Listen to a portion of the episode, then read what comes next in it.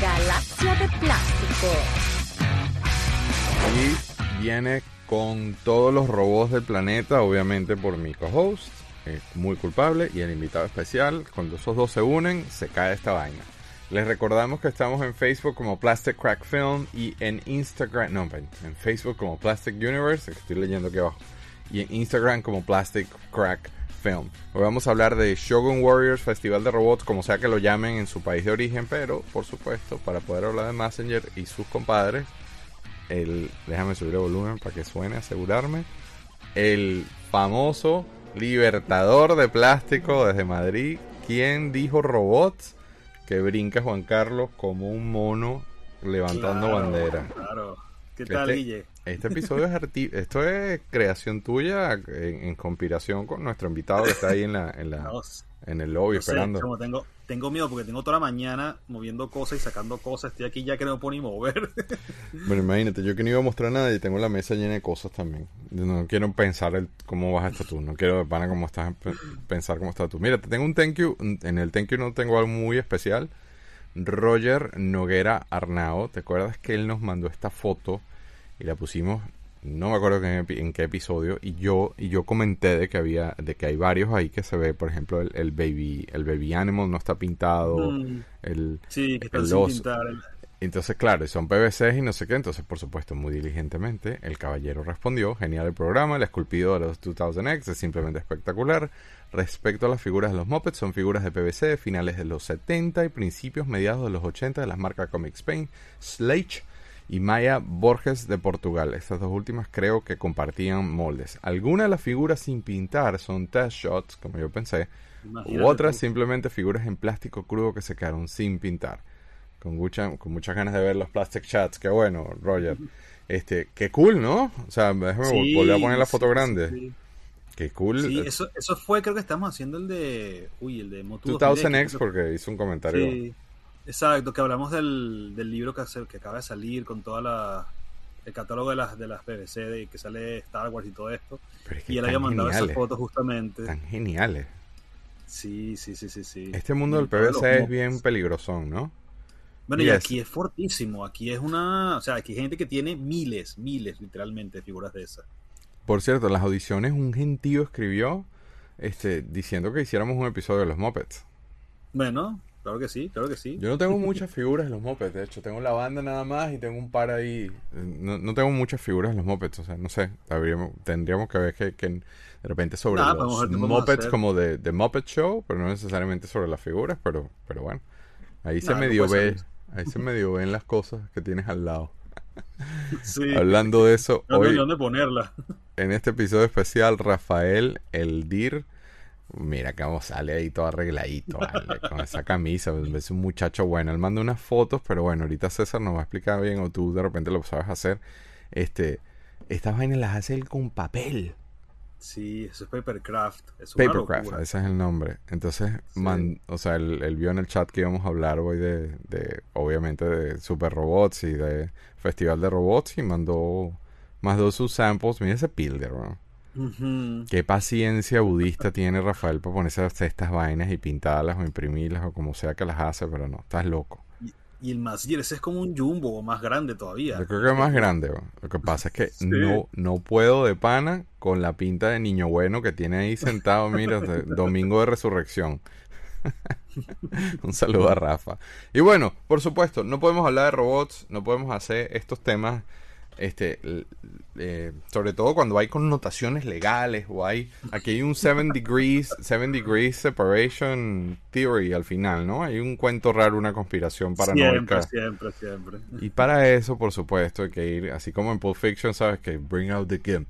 ¿Sabes? ¿Te acuerdas que Sí, claro. sacaban el, el gimp así de la caja? Pues por supuesto tenemos al señor Mr. Gumpla con nosotros hoy. ¿Cómo está, señor Kaiser?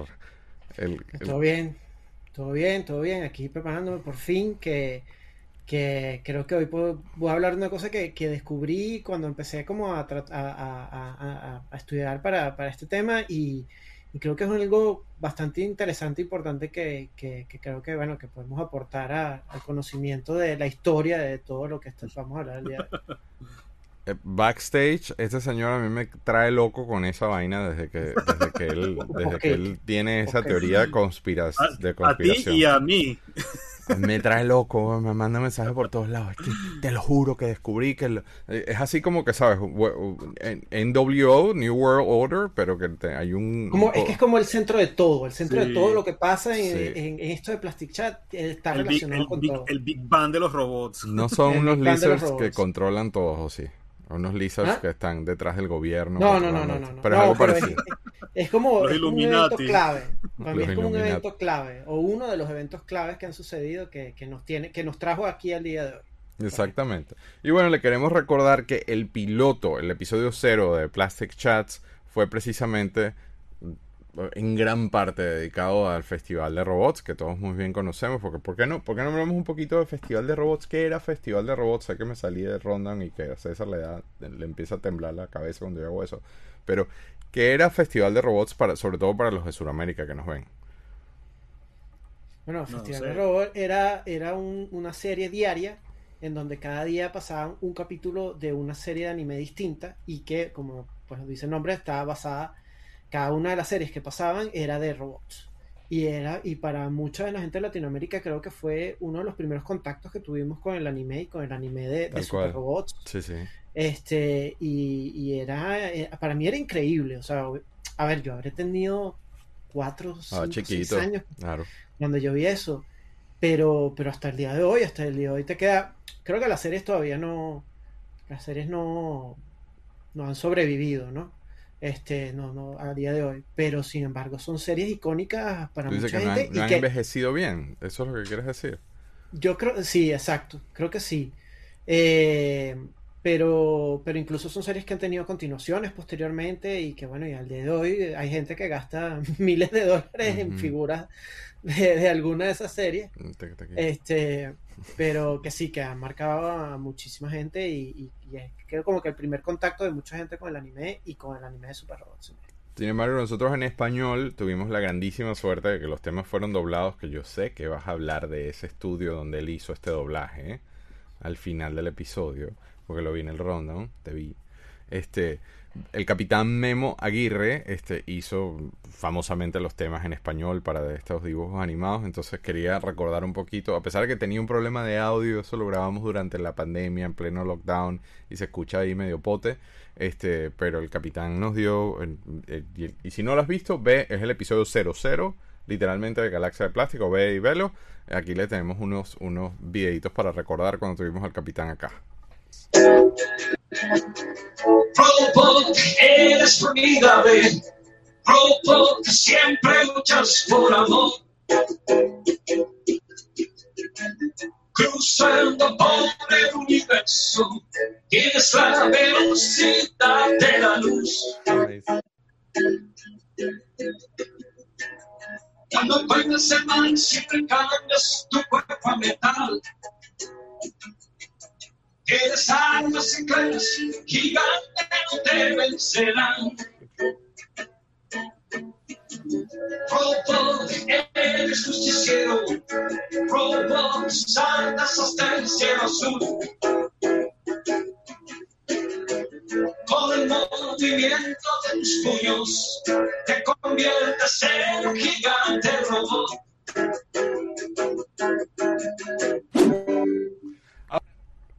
Qué bueno el, el capitán Memo Aguirre, les mandamos un fuerte abrazo. Yo quería tenerlo invitado en este show, pero está en este momento en gira de nuevo. Obviamente, como se está abriendo todo, está de nuevo de gira por todo el mundo.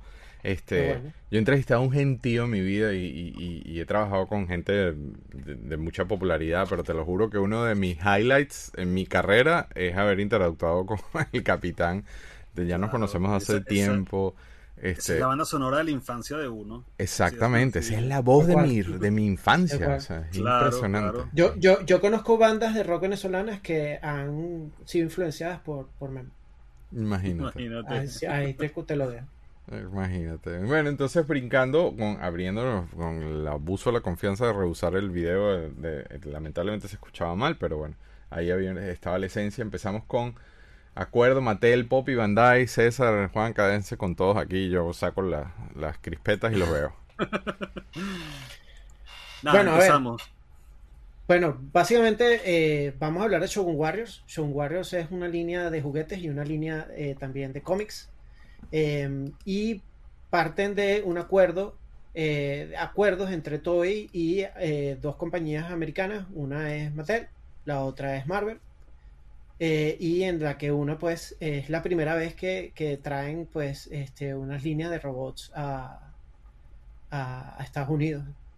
Este, y en el caso de Mattel, pues ese, ese acuerdo es previo al de, al de Marvel, ¿no? Sí, Eh, exacto, porque y- la- ellos, Mattel compra las licencias para fabricar, no fabricar, para distribuir, porque Mattel nunca llega a fabricarlos, siempre son fabricados por Pop y Bandai en Japón. Mattel lo que hace es que los reempaca, ¿verdad? En, con un empaque en inglés en Estados Unidos y los empieza a distribuir. La licencia la adquieren en el 76, pero la distribución como tal empieza en el 77. Entonces ya tú ves, por ejemplo, el- hay un comercial, del primer comercial que hay de Shogun Warriors, que pone 1976, pero es porque es la fecha en la, de la, en la que obtiene la licencia. Pero realmente se empiezan a vender es en el 77, que es todavía un año antes de los cómics de, de Marvel. O sea, primero viene. Mattel y después es que entra Marvel con, la, con los cómics. Y es el año de Star Wars, se pasa. Sí, sí, sí, sí. Esos Y- años fueron bastante intensos. De oro, de oro. Sí, Del sí, 77, sí, sí. para mí la época de oro, obviamente, vayas porque, porque yo estaba chiquitito, pero, pero la época de oro en- de- para el juguete, para este género y para dibujos animados es del 77 al 84. Sí, a mi sí. parecer. Bueno, yo, yo, yo, yo personalmente iría un poquito más, hasta el 90, pero sí, es básicamente esa, ese periodo.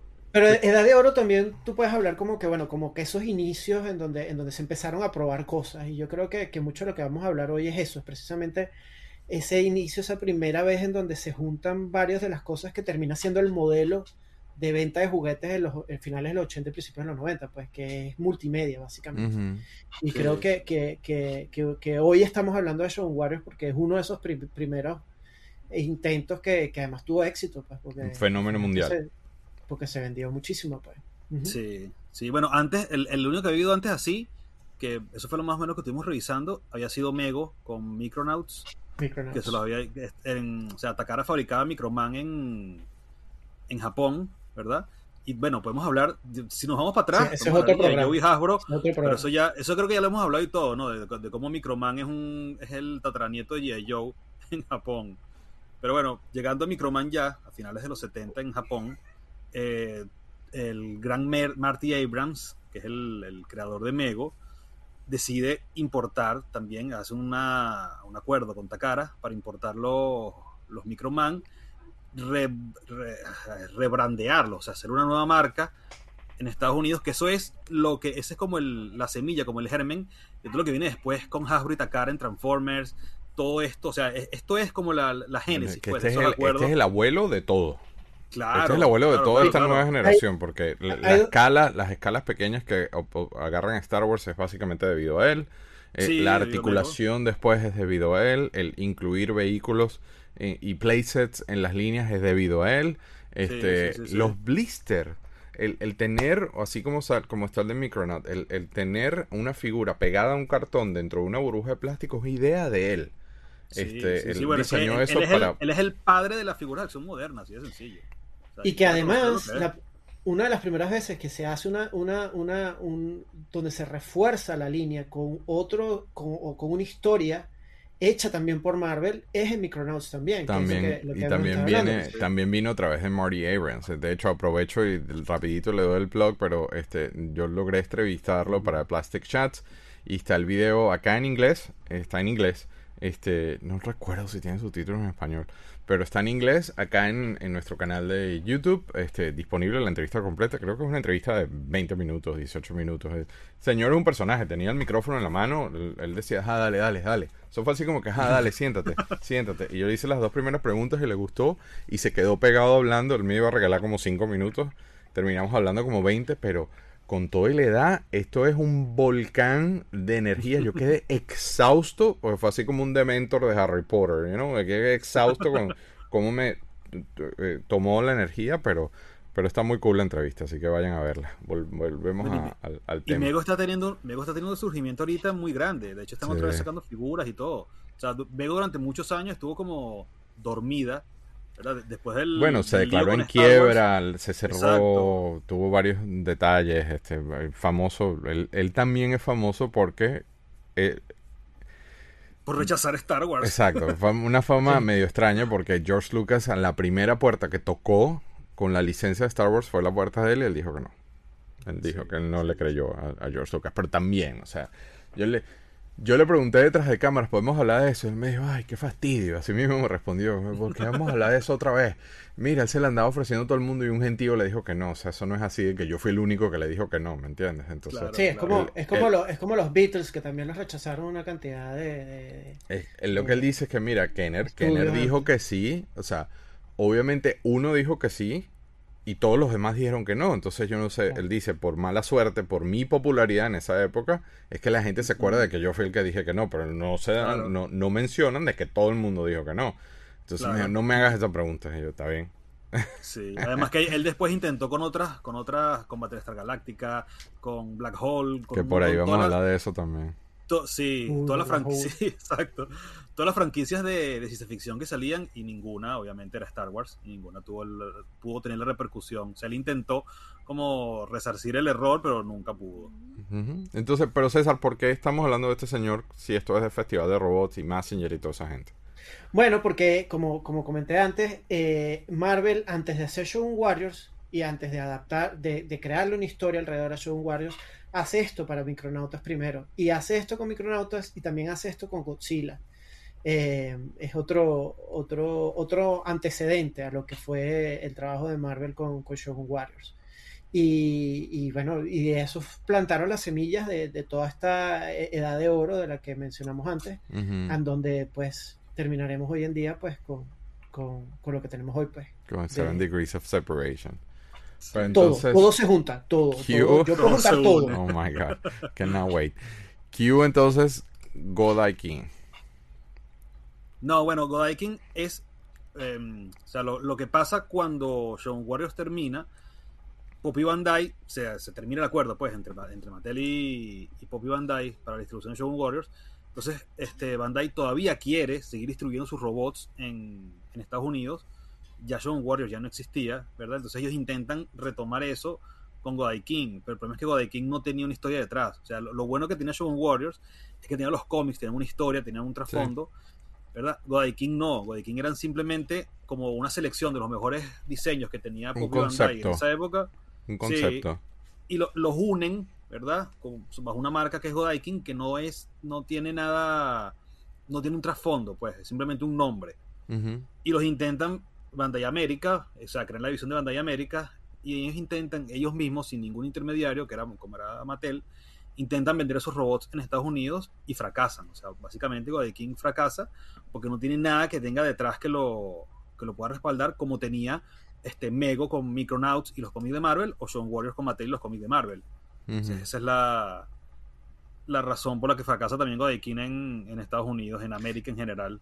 yo creo que también cabe mencionar que después vino Star Wars y Star Wars se llevó todo después Cambió el o juego. sea, cambió el Sí. juego completamente y, y- y se perdió el interés en muchas cosas anteriores en porque escala, en tipos de juegos, este, porque, claro, y, y, y también tú hablas con coleccionistas viejos que, por ejemplo, los que coleccionan G.I. Joes de 12 pulgadas, y ellos andaban en otra onda, y todo estaba relacionado con qué estaba pasando en el mundo en ese momento, porque, este, previo a eso, la llegada del hombre a la luna, entonces ahí fue cuando abandonaron a los, antes eran vaqueros e indios, Mm. este, eh, pero con la llegada del hombre a la luna, entonces ahora no, vámonos con espacio, astronautas, cosas Ciencia espaciales. ficción, claro. Vietnam, este, G.I. Joe surge, entonces todo estaba siempre relacionado con lo que estaba sucediendo en ese momento. ¿Qué pasa con los robots? Que los robots le dan duro, porque a pesar de que Star Wars no está muy disasociado del mundo robot, es otra cosa totalmente distinta que estos super robots gigantes eh, tripulados por alguien peleando Claro. con, con Daiko. Con, Claro, además que eso es un concepto, Kaiju. que ya lo va a explicar César, es un concepto, sí.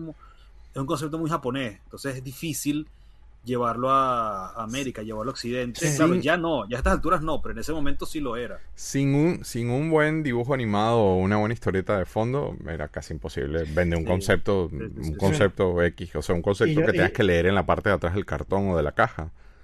No, y, y además que en esa época no había internet, o sea, no, no había el boca a boca, no había... es como que tú llegas un día a Walmart o a Toys R Us o a Favor Schwartz y te encuentras una pared de robots dices, wow, qué bonitos, qué buenos, pero ¿qué es eso? Los hay, ¿eh? O sea, los hay en, la- en los dollar stores, los hay en las tiendas no tan grandes como todavía hay un montón de gente que hace robots y cosas que son simplemente un concepto. Que no están apoyados por nada, pero nuevamente no los ves en Walmart, los ves en un dollar store, los ves en las tiendas baratonas porque es bien difícil vender eso. ¿Quién es este señor? ¿Por qué tengo que comprarlo? ¿Cuál es la Claro, emoción que hay detrás de eso? ¿no? Sí. Claro, eh, no, no es lo que pasa ahora, por ejemplo, con Marvel, que Marvel tiene toda una maquinaria detrás de entre cómics, series, figuras, este, y películas. Película de todo, que tú- 200 tú pones- millones de dólares. Claro, tú pones una figura, cualquier figura de Marvel en cualquier sitio y, y vuela. La O sea, venden. la gente ya, porque la gente ya lo reconoce, ya lo identifica. Sí, bueno, el, el darse cuenta no. que el hiper era lo importante es algo que, que no sucedió, sino hasta mucho tiempo después. Claro. Mucho, mucho tiempo después. Por eso, pero entonces eso no- nos lleva de regreso a Shogun Warriors. Shogun Warriors. Nada, bueno, Shogun Warriors fue la. Ya habíamos hablado de Mego, ¿verdad? Ya teníamos el antecedente de Mego con Micronauts. Y Shogun Warriors es la primera vez que se intenta hacer eso. Que Mattel intenta replicar eso en, en Estados Unidos, ¿verdad? Intenta. No sé, debe haber algún motivo, César nos lo va a explicar ahora, este, de por qué elegir justamente esta, est- estas series y esta, estos diseños y todo esto Ajá. para llevarlos a Estados Unidos. O sea, ¿cuál fue la, la- la razón de elegir? No sé si sería que Bobby Bandai tenía una, una selección ya prehecha, no sé cuáles serían la- las razones que llevaron a elegir justamente estas series de las que vamos a hablar de, de Shogun Warriors. Como te estaba diciendo, son fabricados por Poppy Bandai. Primero vinieron los robots, o sea, primero vino el, los juguetes y después, un año después es que vienen los... O sea, los juguetes son del 77, los cómics son del 78, pero claro, todos sabemos que no es... O sea, eso tiene por lo menos uno o dos años de, Desarrollo. este, de- de- en desarrollo, pues, no es que surgen de la nada. O sea, los cómics salieron en el 78, pero eso ya me imagino que en el 77 ya se estaban escribiendo, y se estaban dibujando y se estaban haciendo. Igual Claro, que los- las figuras ya se estaban produciendo en el 76, o sea, no es que, no es que se hacen en el momento que salen. Pero eso, o sea, primero salen los robots, después te salen los cómics. No dura mucho, dura hasta el 80 nada más, o sea, son muy pocos años que duran la- las figuras, el cómic sí, sí dura más. Pero las figuras llegan nada más hasta 1980 por, sabemos la, la razón, que este, ya aquí ya había hecho el, el tease de Battlestar. Galáctica, que es lo que Bueno, vamos el, acontecimiento, el acontecimiento que se lleva por delante gran cantidad de, de Sí, pero figuras es- de eso viene entera. después. Eso viene después. De hecho, el- aquí está. Yo estoy pre- preparándome, pero Silent Raider, ¿right? Lo monto aquí de una vez. Este, en el set. Entonces, eh, César, ¿quieres hablar de eso, no? El Silent Raider. Aquí está.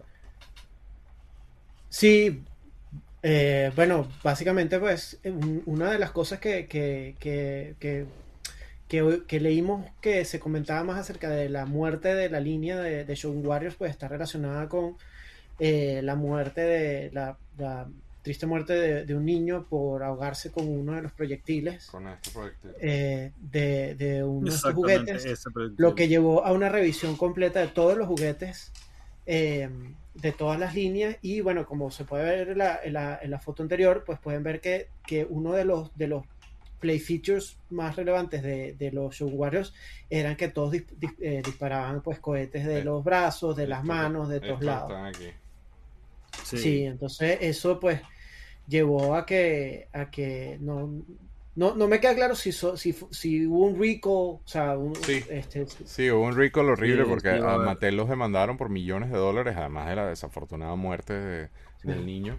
En el caso de Shogun Warriors hubo un recall fuerte por esto, por esto Sí, precisamente. de hecho, la- la- la- hay una, el, el- justamente el Jumbo de Messenger pasa por varias versiones y la última versión es la del recall de, de Battlestar Galactica, quitando de los mecanismos de misil de los, de los puños, justamente por eso. Y es que es lo que tú dices, o sea, toda la, casi que todo lo que, el play feature principal de toda la de todas las figuras y robots, naves y todo que llevan de Shogun Warriors era que disparaban misiles. Entonces tú le quitas eso y te vuelves loco, ¿me entiendes? Entonces, claro, ya Mattel, porque lo, lo del niño creo que es en el 77 que ocurre. Entonces, claro, ya Mattel tenía pedido todo, estaba todo hecho, estaba toda la, toda la maquinaria en marcha de los Shogun Warriors y ocurre eso. y 7-8. eso, o sea, eso- eso te echa para atrás toda la todo lo que tú tenías previsto, pues. O sea, 7-8 eso tiene- creo que fue lo del incidente del niño, porque eso también fue el catalizador del famoso Rocket Fire en Mm. Boba Fett, porque el, Boba Fett originalmente tenía este sistema, este obviamente es una réplica, no es el de verdad, porque si no lo estuviese manipulando de esta forma, sí. este, a pesar de que es una réplica, él tenía este sistema de que disparaba, si le dabas así, disparaba este proyectil. Esta es la réplica de, porque el de verdad, los, los pocos que hay de verdad están como en 300 mil dólares cada uno. Este, Sí. Pero el tema es que obviamente Mattel está encendida en candela, esto lo hemos dicho en varios episodios, por este, Sí. por, por un misil, este misil, literalmente este misil, porque este, este es el, el Silent Raider original. Y entonces los de Kenner dicen, no joda, no vamos a hacer un misil idéntico de este tamaño. Y resulta que la muerte de ese niño se transformó en, en, en toda una acción de, de- básicamente de liability, de, Sí. de risk management. No, y fue, y fue una revolución en el mundo de los juguetes. O sea, así de sencillo. Eso cambió todos los estándares de seguridad de todas las marcas de juguetes, de, por lo menos de todo Estados Unidos. O sea, en, en Japón no pasó porque en Japón ellos tienen sus propios estándares de seguridad y sabrán cuáles son la- las medidas que quieren tomar. Pero en Estados Unidos cambió completamente el, el mundo de los juguetes. o sea, Sí, claro. Sí. Muerte porque había jurisprudencia también. Sí, Este, sí, Sí. sí. Al, al haber jurisprudencia cambia todo. Sí. Sí, bueno, eso, eso pues básicamente cementó la muerte de, de la línea o, o un disruption tan grande de la línea que después no se, no se, no valía la pena recuperarlo en términos de negocio. Y bueno, por eso es que desapareció, al menos en, en este formato. A mí, yo también quería comentar que me, que me recuerda eh, el que hayan llamado, el que Mattel haya llamado Station Wars, me recuerda un poco a cómo Rebel eh, llamó Robotech a los modelos de, de macros cuando se los trajo.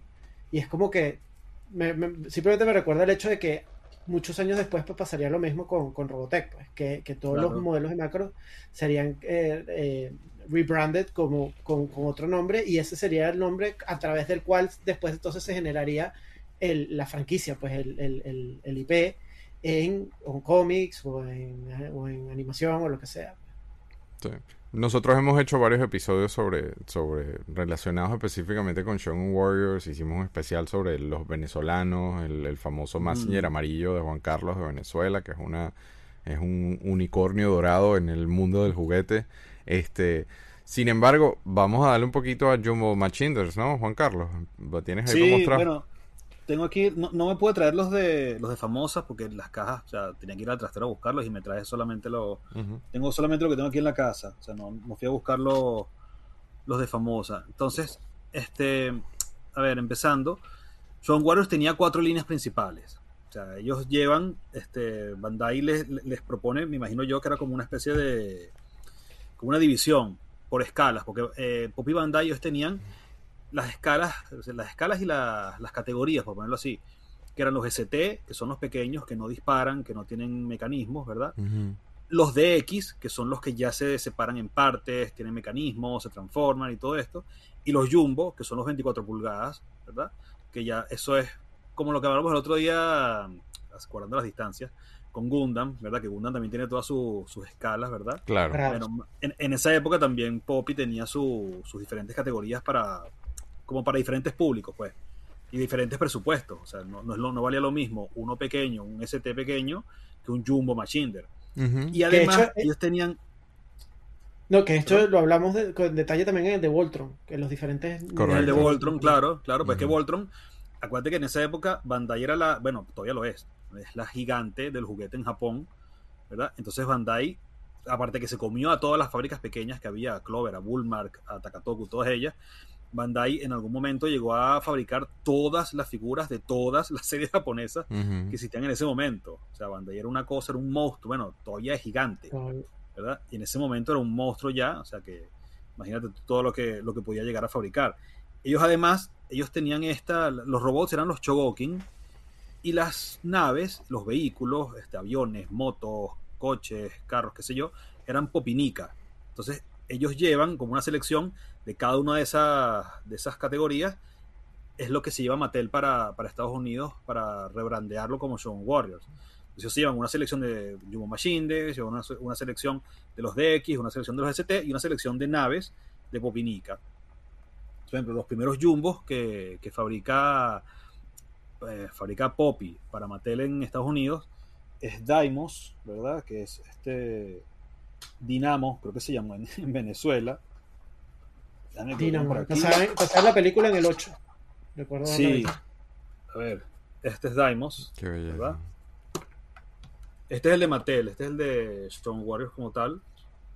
eh, no es el mismo que fabricó Poppy en- para el mercado japonés. Ellos adaptaron, o sea, ellos no, se- ellos no se llevaron simplemente los que tenían de exceso de... Es una cosa que también es muy importante. Ellos no fue que agarraron exceso de inventario y se lo dieron a Mattel. Ellos tuvieron que adaptar lo que ya tenían para el mercado americano. Entonces ellos, por ejemplo, el Daimos original en Japón tiene en el pecho aquí una, una- un accesorio extra, tiene unas espadas en los O puños. sea que esto es overstock. No, no, no, al contrario. Ah. O sea, no, ellos no usaron Ah, overstock para, para Mattel. Ellos tuvieron que remoldear. O sea, ellos tuvieron que hacer moldes nuevos y quitarle cosas y adaptarle cosas diferentes a lo que iban a llevar para, para Estados Unidos. O sea, no fue simplemente una, un overstock o de lo que tenemos aquí en, el, en, en las tiendas distribuyendo ya en Japón, que se lo llega Mattel para allá. Un tuvieron que modificar muchas cosas. cambiar el audio. 3, 1, ¿me escuchan? ¿Sí? Ok, Claro. Sí. ok. ya. Tema del ¿Me audio. eh. bien? Sí, sí, sí. sí. Perdona que te interrumpí. Vale. No, entonces, bueno, este por lo menos es Daimos. Ellos llevan de los jumbos que lleva Poppy para, para Estados Unidos. Está Daimos, está Grand Messenger, está Guy King, eh, Getter Dragon. Y además se llevan Gran también. saludo a Sergio, que- vale, a Sergio Velázquez. Coño, no. Una lástima Ah, no- que no Getter. Dragon y ya yo me lo imagino dándole golpes a Messenger. Sí. Lástima que no pudo estar Sergio, vale. Sí, vale. Lástima, que, lástima. tenía que haber estado aquí en este, en este programa. Sí, sí, sí. Pero bueno. Y bueno, lo- el otro jumbo que llevan, es, pero ya no es dentro de los. O sea, sí es Shogun Warriors, pero es como una especie de anexo, que son los World Greatest Monsters. Entonces llevan a Godzilla también, por ejemplo. Mm. Y después llega Rodan también. Además, en Europa también fabrican otros jumbos para, para Mattel, que es el que está por aquí, que es. Es que lo tengo aquí que no le llega. Carlos tiene que ir a otro cuarto a buscarlo porque El ya tiene el piso Sí, lleno. más o menos. El sótano del Libertador. Aquí está, pasa que no sé, se le caen las se le cae el puño, se le cae la- el Grandizer. Wow. Que este lo fabrica también Poppy para Mattel, pero no lo distribuyen en Estados Unidos, sino que lo distribuyen solamente en Europa. O sea, este es exclusivo de, de Europa. Qué vaina tan cool. Bueno, que, que, que en Francia entiendo que es uno de los Dios. que fue súper popular en Francia. Sí, en Francia, en, ellos, en Francia se llama Goldorak. ¿Sabes que no tengo idea de dónde dejé el puño? El puño estaba aquí ahora y no sé dónde fue a parar. Uh, y ese puño vale como Ah, está 200 por allá. dólares. Más o menos. Este, en Francia, Goldorak es héroe nacional. O sea, Sí. Para ellos, Grandizer es así como, no sé, yo diría que incluso más de lo que fue Mazinger para uno cuando niño. O sea, Sí. Para ellos el más importante de todos los de Konagai es Grandizer, mucho más que Mazinger. Sí, Y, y, en Grand, y el Grandizer estuvo en todos los parques de diversiones de nuestra infancia también. Sí, bueno, yo tengo, que eso, eso sí no lo pude traer. No, Yo tengo un gran, tengo un es lo que para montarse, un Grandizer de... ¿Tienes eso? El, el... Sí, Wow. El, el- hecho, hay- como un kitty ride. sí, pero es Oh, gigante, o sea, es wow. como, es como el tamaño de esta mesa. Y ya lo tienes en España y todo. Sí, sí, sí, está aquí, lo único es que no lo puedo ni mover, o sea, está No vale, y eso es sí. un monstruo. Ahí sí te botan de la casa. Si te Sí. aparece con Sí. esa vaina. sí, Pero sí. entonces vamos ahora con Shogun Action Figures. Vale. Esto viene siendo como una mezcla entre las es- entre las BX y las ST más grandecitas. ¿Verdad? Este que está aquí, ese es. A ver si que se vea bien.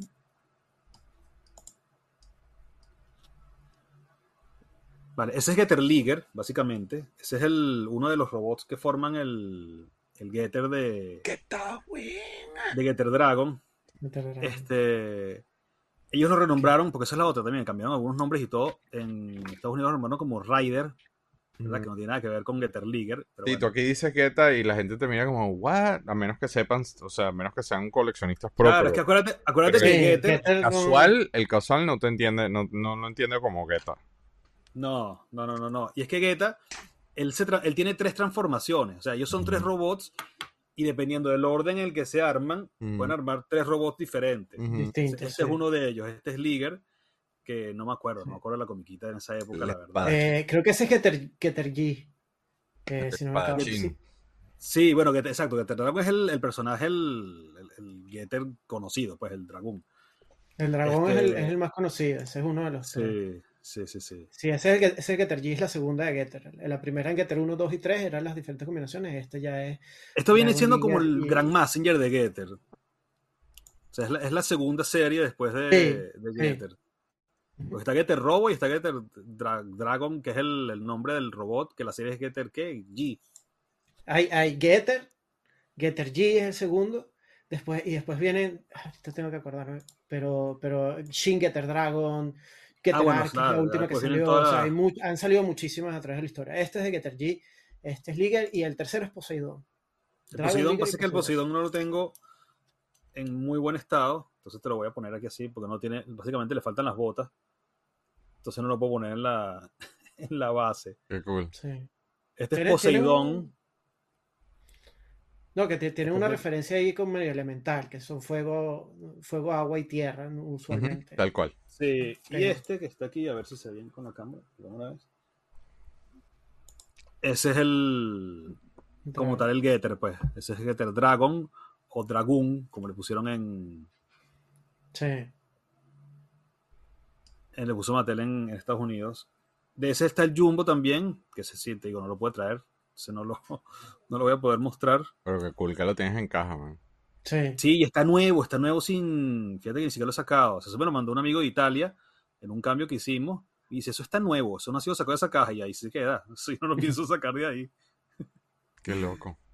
Sí. Y son completamente de metal. O sea, esto es una, por ejemplo, este que es el, el, el Pose- mismo Poseidón este, Nah, este son es diecast. 100% diecast. O sea, esto lo, Wow. lo que le falta son las botas que son plásticas, pero el resto es puro diecast. Bueno, ahí se ve en la, en la parte de atrás de la cámara, de la caja, se ve el- cómo lleva la... Lleva unas orugas, o sea, y las piernas se voltean y son unas orugas. Está precioso. De paso que es Guetta. Sí, sí, sí, sí, sí, no, es una belleza, una belleza. El otro que hay de esta línea, que se, fíjate que son cu- cuando la caja de la vuelta son cuatro, o sea, son los tres de Getter y Grand Messenger, que para eso le pusieron ni siquiera Messenger, sino no le pusieron Grand Messenger, sino que lo llamaron Sí. Messenger, o sea, porque como Messenger no había llegado todavía. De hecho, eso es otro cuento, otra historia loca, porque Messenger no llega a Estados Unidos, sino muchos años después, se llama Transor Z, eh, editan la serie, es un desastre. O sea, Sí. en, en este momento, Estados Unidos no conocía quién era Messenger. O sea, Sí. imagínense ustedes. No, y, y hay temas también de, de otros intentos en, otro, en otras regiones, porque también era muy regional como la pasaban, por la manera como existía la televisión en ese momento en los Estados Unidos. Por la- el syndication. Está- sí, Sí. punto interesante. Ese es el que salía en la caja, pero suelto. Sí, este es el que está en la parte de atrás de la caja. Te lo pongo aquí para que arrecho, cómo- está Aquí se ven los cuatro, ¿ves? Está precioso. Estos son básica, este es básicamente la primera línea de, de Shogun Warriors que saca Bat- Mattel en Estados Unidos. Son estos cuatro, los primeros cuatro, pues. como- en Master of the Universe están los Hake Backs, estos son los, los primeros cuatro. Eso no, eso no llegaron a Venezuela, eh, esa línea específica, ¿no? Sí llegó, porque de hecho esto yo lo conseguí en Venezuela, bueno, menos el Getter que, que me enviaron, pero los otros tres los conseguí en Venezuela, o sea, de haber llegado muy limitada, pero al- y, y por los caminos verdes, como siempre, se acuerda que está Claro. prohibida la, la importación, Sí. pero en algún punto deben haber llegado. O sea, yo no recuerdo haberlos visto en tiendas, o sea, yo no recuerdo haber visto lo- los Shogun Warriors como tal en tiendas, pero no sé si eso, con maletas o algo así habrán llegado a Venezuela. No, pues yo recuerdo el jumbo y los pequeños, pero esto sí no recuerdo. Claro, pero es que el Jumbo y los pequeños, de eso vamos a hablar ahora, eso es ya venezolano, eso ya hecho en Venezuela. Claro, claro. Eso es otra, otro tema, por ponerlo así. Dale, ¿qué más tienes? Tienes otras cosas. Ahí veo en el rondón. Ajá, están los, los- Bueno, este te lo voy a poner una vez para que vean. Esto no es solo Chogokin, es una cosa que se llama Hero Collection, pero es como la, la evolución de la misma figura, ¿verdad? Qué lindo. A ver si se ve ahí. Es, sí. Ese es diecast también, ese es totalmente metal. Salió a la misma época, que e- era como la competencia de los, de los, los Chogokin, eso es 99, 2000, algo así. Son unas figuras muy buenas, la verdad. Son más económicas que, la, que las Solos Chogokin y son igual 100% metal. O sea, lo que tiene de, de plástico es la cabeza. el- Yo tuve eso de chico. Y lo volví de los cuales, de los. Sí, Lo volví leña. Este me encanta, este me encanta. O sea, yo- Precioso. yo, en ese momento no coleccionaba son, eh, son los Chogokin y compré este y me encanta, la verdad, me gusta mucho. sí, genial. Y lo otro, que eso sí llegó a Venezuela, pero llegó por patadas, me imagino que es que era... Porque... ay, a ver. Serán los bootlegs, por ejemplo, este que está aquí. Me siento como Spider-Man ahí con la... Uf, yo también tuve eso. De ese sí recuerdo que tenía. Sí, Ese, ese lo recuerdo que tenía. sí, yo Y tuve. con la cabeza, y con la cabeza de Gundam. Eso venían en una caja de anime, ¿no? Venían así, mira, esta es la cajita. Tal cual. Sí. Wow, man, qué recuerdo. Este está, este está sin uso. Estos venían, a ver si lo puedo mostrar aquí. Venían así, con Wow. una goma el- espuma. hasta- hasta la goma Mira. espuma es vintage. Sí, sí, sí, sí, sí, totalmente. Pero eso se va a desintegrar, esa como espuma. es- se va. Sí, ya se está poniendo quebradiza. Por ejemplo, este está nuevo, este está sin uso. Wow. A ver si se ve ahí. Qué belleza, Wow. man. Yo recuerdo eso clarito. Nunca vi ese con la cabeza de, de, de, de Gundam. Yo se lo descubrí de viejo, la verdad. Yo de niño nunca lo llegué a ver. El, lo- el Massinger, el Grand Massinger, sí, muchísimo. Porque eso Yo era el... tuve ese Messenger. Yo tuve ese Messenger. Claro. Es que ese, ese Massinger fue uno de los juguetes más vendidos en Venezuela, creo yo. Porque era el Massinger que se podía conseguir. O sea, acuérdate que lo que estamos hablando, que no llegaban los, los Shogun Warriors de Mattel como tal, pero me imagino que las tiendas chinas y todo esto, el- estos son hechos en Taiwán, creo. en. Taiwán. Entonces, claro, todos estos llegaban por patadas a, la- a las tiendas ahí en, en Venezuela. Entonces, este Claro. Messenger fue un bestseller de esa época. Sí, sí, sí, tal cual. Y bueno, ya de esa primera línea lo que tengo creo que es esto nada más, ¿no? Bueno, y dice eh, Grand Messenger Hero Collection, Bootlegs, Grand Messenger Gunda con Batra. Ah, el Combatra, ese también. Pero ese sí lo, ese sí lo conseguí aquí. Ese creo que no te lo voy a poder poner en la, en la cámara porque es un poco más grande. Te lo, Que es, que es eso, que también en esa época salían el Combatra de, de Shogun Warriors. Venía en una maleta, es la típica maleta esta de, de Poppy Bandai.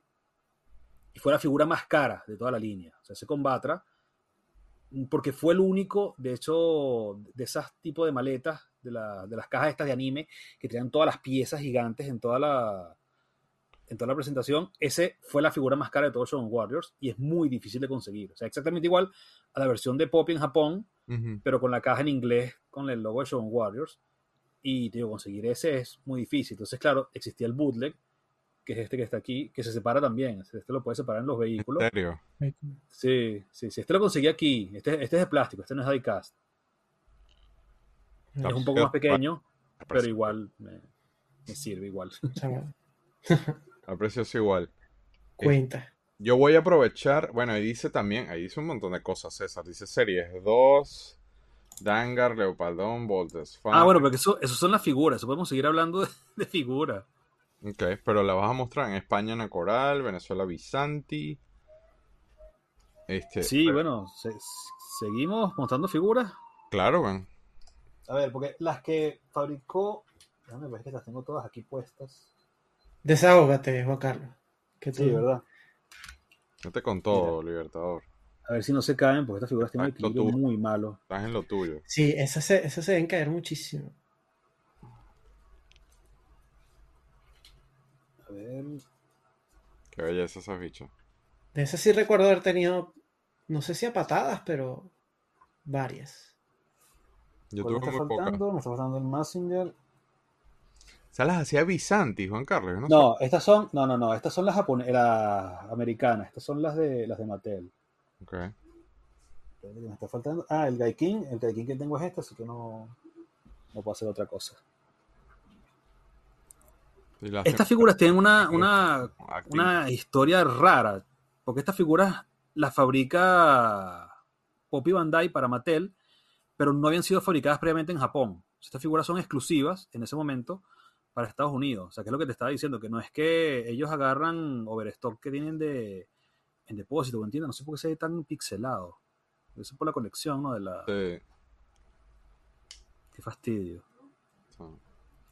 eh, que estas figuras son únicas. O sea, ellos fabrican los moldes. O sea, Poppy fabrica los moldes para Mattel específicamente. O sea, estas figuras no eran ni siquiera que existían en Japón. Estas figuras las empieza a fabricar Poppy directamente para, para Mattel. Ese que tú tienes ahí es el que tengo yo aquí sin cacho, justamente. Ese es el de pero que ellos por detrás. ese era, ese era típico, que era lo primero que se le rompía. Pero este es gringo. Sí. Ese es el, ese es- bueno, no es gringo, es japonés. Bueno, o sea, con- acá lo conseguí acá en los Estados Unidos. Sí, sí, sí, sí, por eso. O sea, por detrás debe decir Japán. Creo que lo, Sí, dice Sí, Japan. Sí, Japan. Exacto. porque son hechos en Japón para, para mercado estadounidense.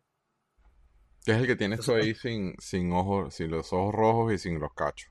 Sí, exacto. Pero el lo que- Messenger, el gran Messenger está precioso. Y el Geta Sí. ni hablar. El Getter, el Getter. Bueno, al era- Getter, al Getter que tengo le faltan dos de los cuernitos. El también. Pero está Sí. espectacular. Se rompía muchísimo. Sí, sí, sí, sí, sí. Sí, Yo se los he visto un montón. Son caros ya. Son caros. Sí, están empezando a subir ahora. O sea, por ejemplo, aquí no se consiguen menos de 40 o 50 euros cada uno. O sea, por una figura de esta escala, me da dolor pagar eso, pero bueno. Sí. Pero ya eso es super vintage. Sí, Mega no, vintage. tiene sí, O sea, no, 177 40 ya- euros está todo. Está bien, Juan Carlos. Date la mula, vale. Mira, yo voy a mostrar antes de que pasamos al, al siguiente. No, bueno, tú tienes otras cosas ahí, ¿no? No, tú tienes más cosas, dice, según esto. A ver, ¿qué más hay?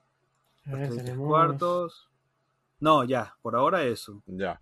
Entonces yo Porque hay, hay una segunda serie, perdona que te interrumpa, hay una segunda serie de estas figuras pequeñas, Ajá. pero eso sí no tengo ninguna, que son Dangareis, Leopaldón, que es el robot de, de. Spider-Man, que ya César tiene una buena historia con Leopaldón, Voltus V, que es también de la misma serie de, de Combatra, y de Tetsujin 17, que ese lo tengo por ahí en chumbo, pero ese viene después, creo. Que era más 28. Ya. Bueno, yo aprovecho y muestro, yo creo que ya los he mostrado, este, pero muestro los Shogun Warriors de, de Reaction. Déjame agregar- mejorar la cámara un segundo. Chuchun. Este. Ya los he mostrado. Tengo que moverlo un poco. En otros episodios, pero bueno, por no dejar para que quede también en este episodio. Y solo para que tengas referencia, aunque tú los has visto en persona, ¿no, Juan? Pero No, esos no, esos no, ojalá Mira. los hubiera comprado. mira el tamaño, ¿eh? Es que son en la escala, están perfectos. No, Y y, es la primera vez, y es la primera vez que salen los, los kaiju, los, los- las robobestias. O Las robobestias, sí. En, en esa escala. Sí. Y Sí. también qué bueno que Brian logró, logró conseguir los, yo diría que los derechos, no sé cómo carajo hizo, pero el, el, el tema de que, arreglando la cámara en cámara, este, el tema de que, de que conserva el branding de la caja y todo, a mí me pareció brillante. Yo no lo, Sí, el, mismo no lo lo- el mismo logo, los mismos colores, todo. So, bueno, tengo, tengo el, el set completo acá, bueno, casi completo, porque hicieron una gracia reciente. Este, no sé si te recuerdas del Douglas, mira qué bonito el Douglas. Qué bello, chamo. Douglas en tu- Yo creo que esto yo los mostré en un episodio, ¿no, Juan Carlos? Seguro, seguro, pero no importa. Sí. nunca he, nunca están de más. Sí. Y bueno, y dejé lo- obviamente los difíciles, porque ya están súper difíciles de conseguir y mucho menos así, on punch y todo. Yo los compré desde el principio. Este, de hecho, no me ha llegado, pero que están en CIS, pero conseguí unos, unos test shots y unos eh, Mm. factory errors y todo. Pero mira el Garada, qué bonito. El Garada está genial. Bellísimo, Y el bellísimo. arte, ni hablar. Y tengo, mandé a graduar unos, eh, unos test shots y unos eh, factory errors también que logré conseguir. Este, el Garada es precioso. Y aquí, y aquí no los he visto, eso no se consiguen aquí. Sí. No, bueno, yo, yo, No, yo- no, no. Lo, lo único que he visto de eso es lo, lo que les mostré de, de Robotech que, que conseguí. Sí. Que es raro, más bien. Eso- esas figuras de. Robotech aquí no son comunes tampoco. No. Mira ese Messenger, chamo. Sí. El Messenger es precioso. Yo caí de frente, lo que sacan, lo que ellos empezaron con los monstruos, pero en lo que anunciaron el Messenger, yo dije aquí no hay nada que inventar. Aquí fue. Aquí fue. Aquí fue. Y dejé el papá de los helados de último. Quereito Majinga. Qué lástima que no está Sergio aquí para sacarle la piedra. Sí, vale. Sacarle la Bueno, yo no lo digo para que le saques la piedra, sino lo que- Entonces, Pero yo hasta hace, hasta hace nada tenía el set completo porque no los hicieron más. O sea, el, el- el plan era hacer más figuras, pero se quedaron ahí, no hicieron más. Obviamente hay un tema, con Reaction hay un tema de que, claro, tú los ves que son, son chiquitos, son, son pequeños, pero el coleccionista de Shogun está, está acostumbrado más que todo a Jumbo.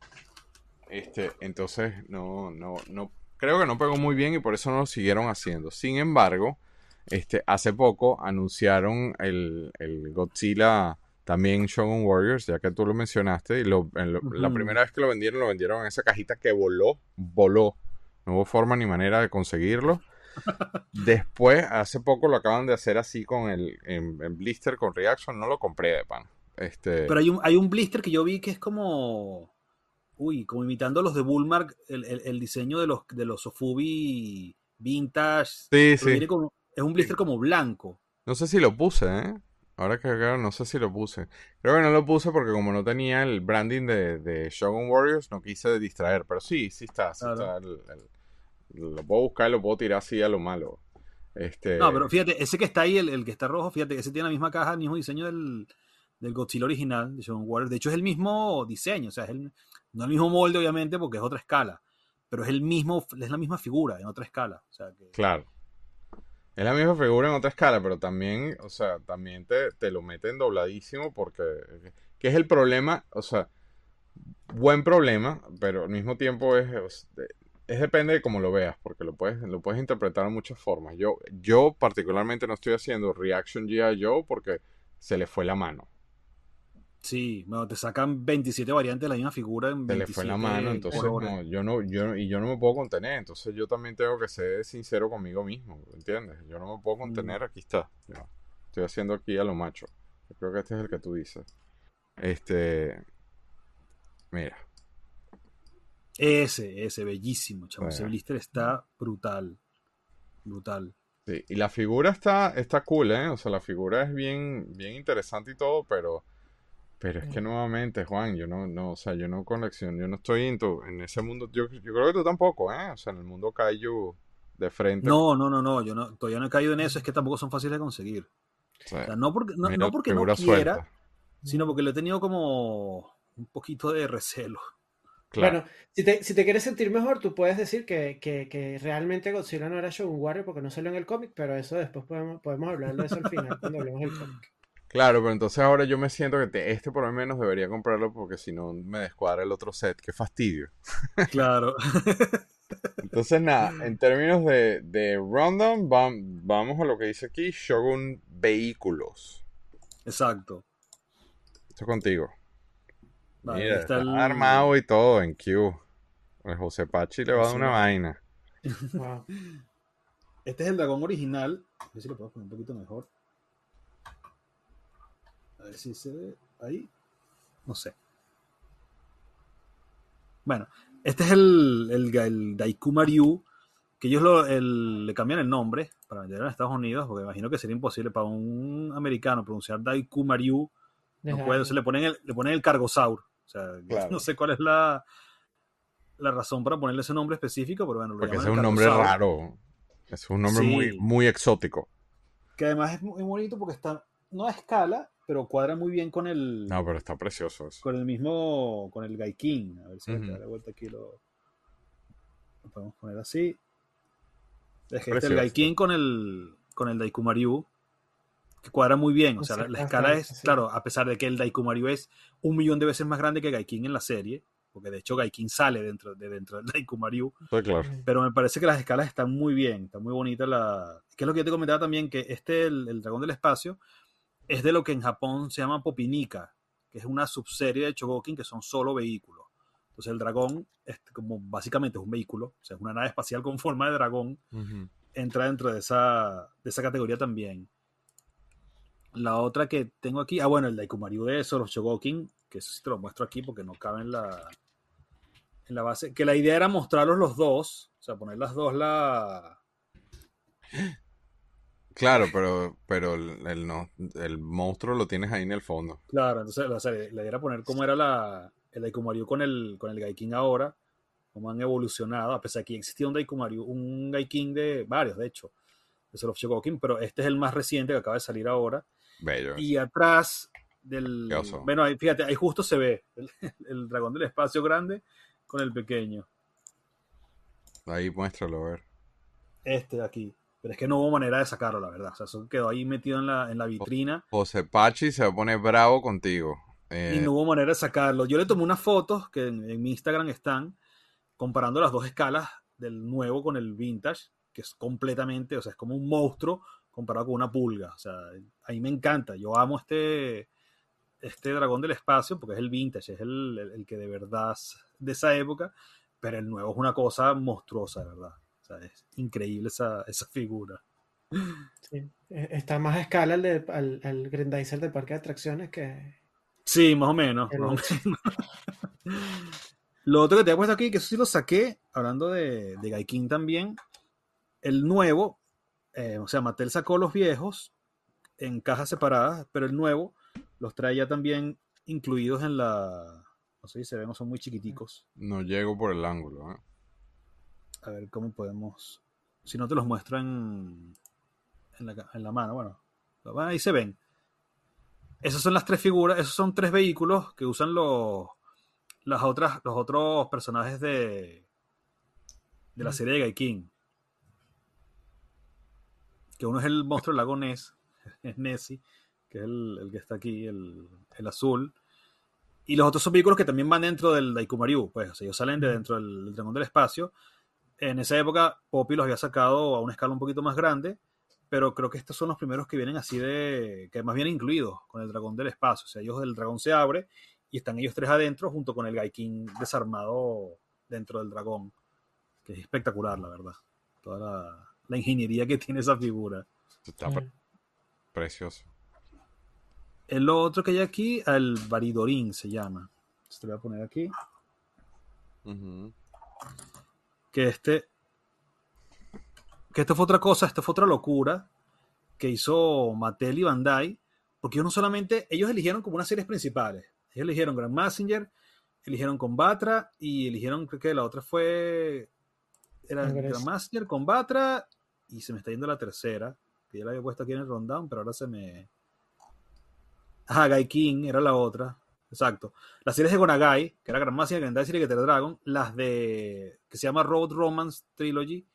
Eh, que no, es Combatra, y Daimos. Daimos y Voltes Va- y Voltes V. Exacto. Y Raidin, Gaikin y Dangareis. Pero ellos aparte se habían llevado también unas figuras, vehículos, de cualquier cantidad de cosas que estaba fabricando Bandai en esa época.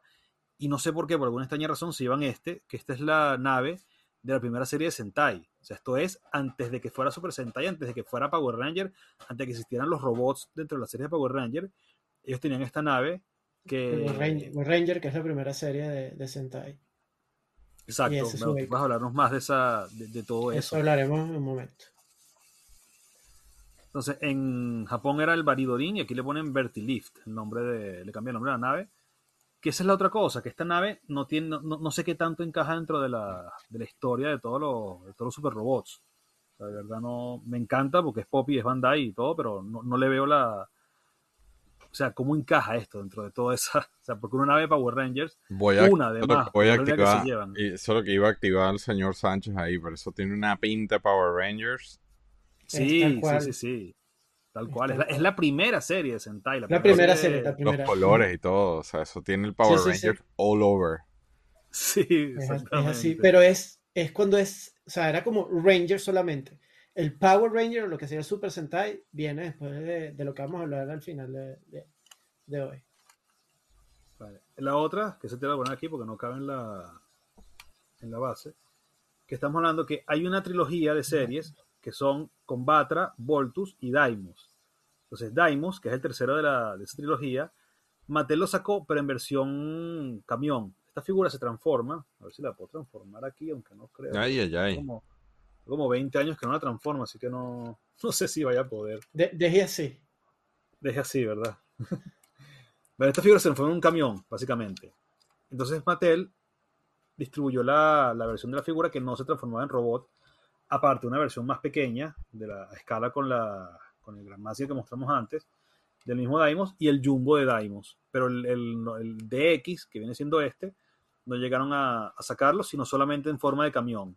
es con esto, es como así, básicamente. O sea, él va... Viene siendo esto, pues, el camión de, de Daimos. Que es una figura favorita, esta figura a mí me encanta. Está demasiado cool. Está guay. Está por aquí. A ver, y que era lo otro que te había puesto ahí para, para mostrarte. Ah, la cabeza de Combatra, ese le puedo poner aquí. Porque esa es la otra, que además Combatra lo, vendían también este por separado. Y después tienes unos completar el- builders. Anda. ¿Cómo? Y tienes unos builders también.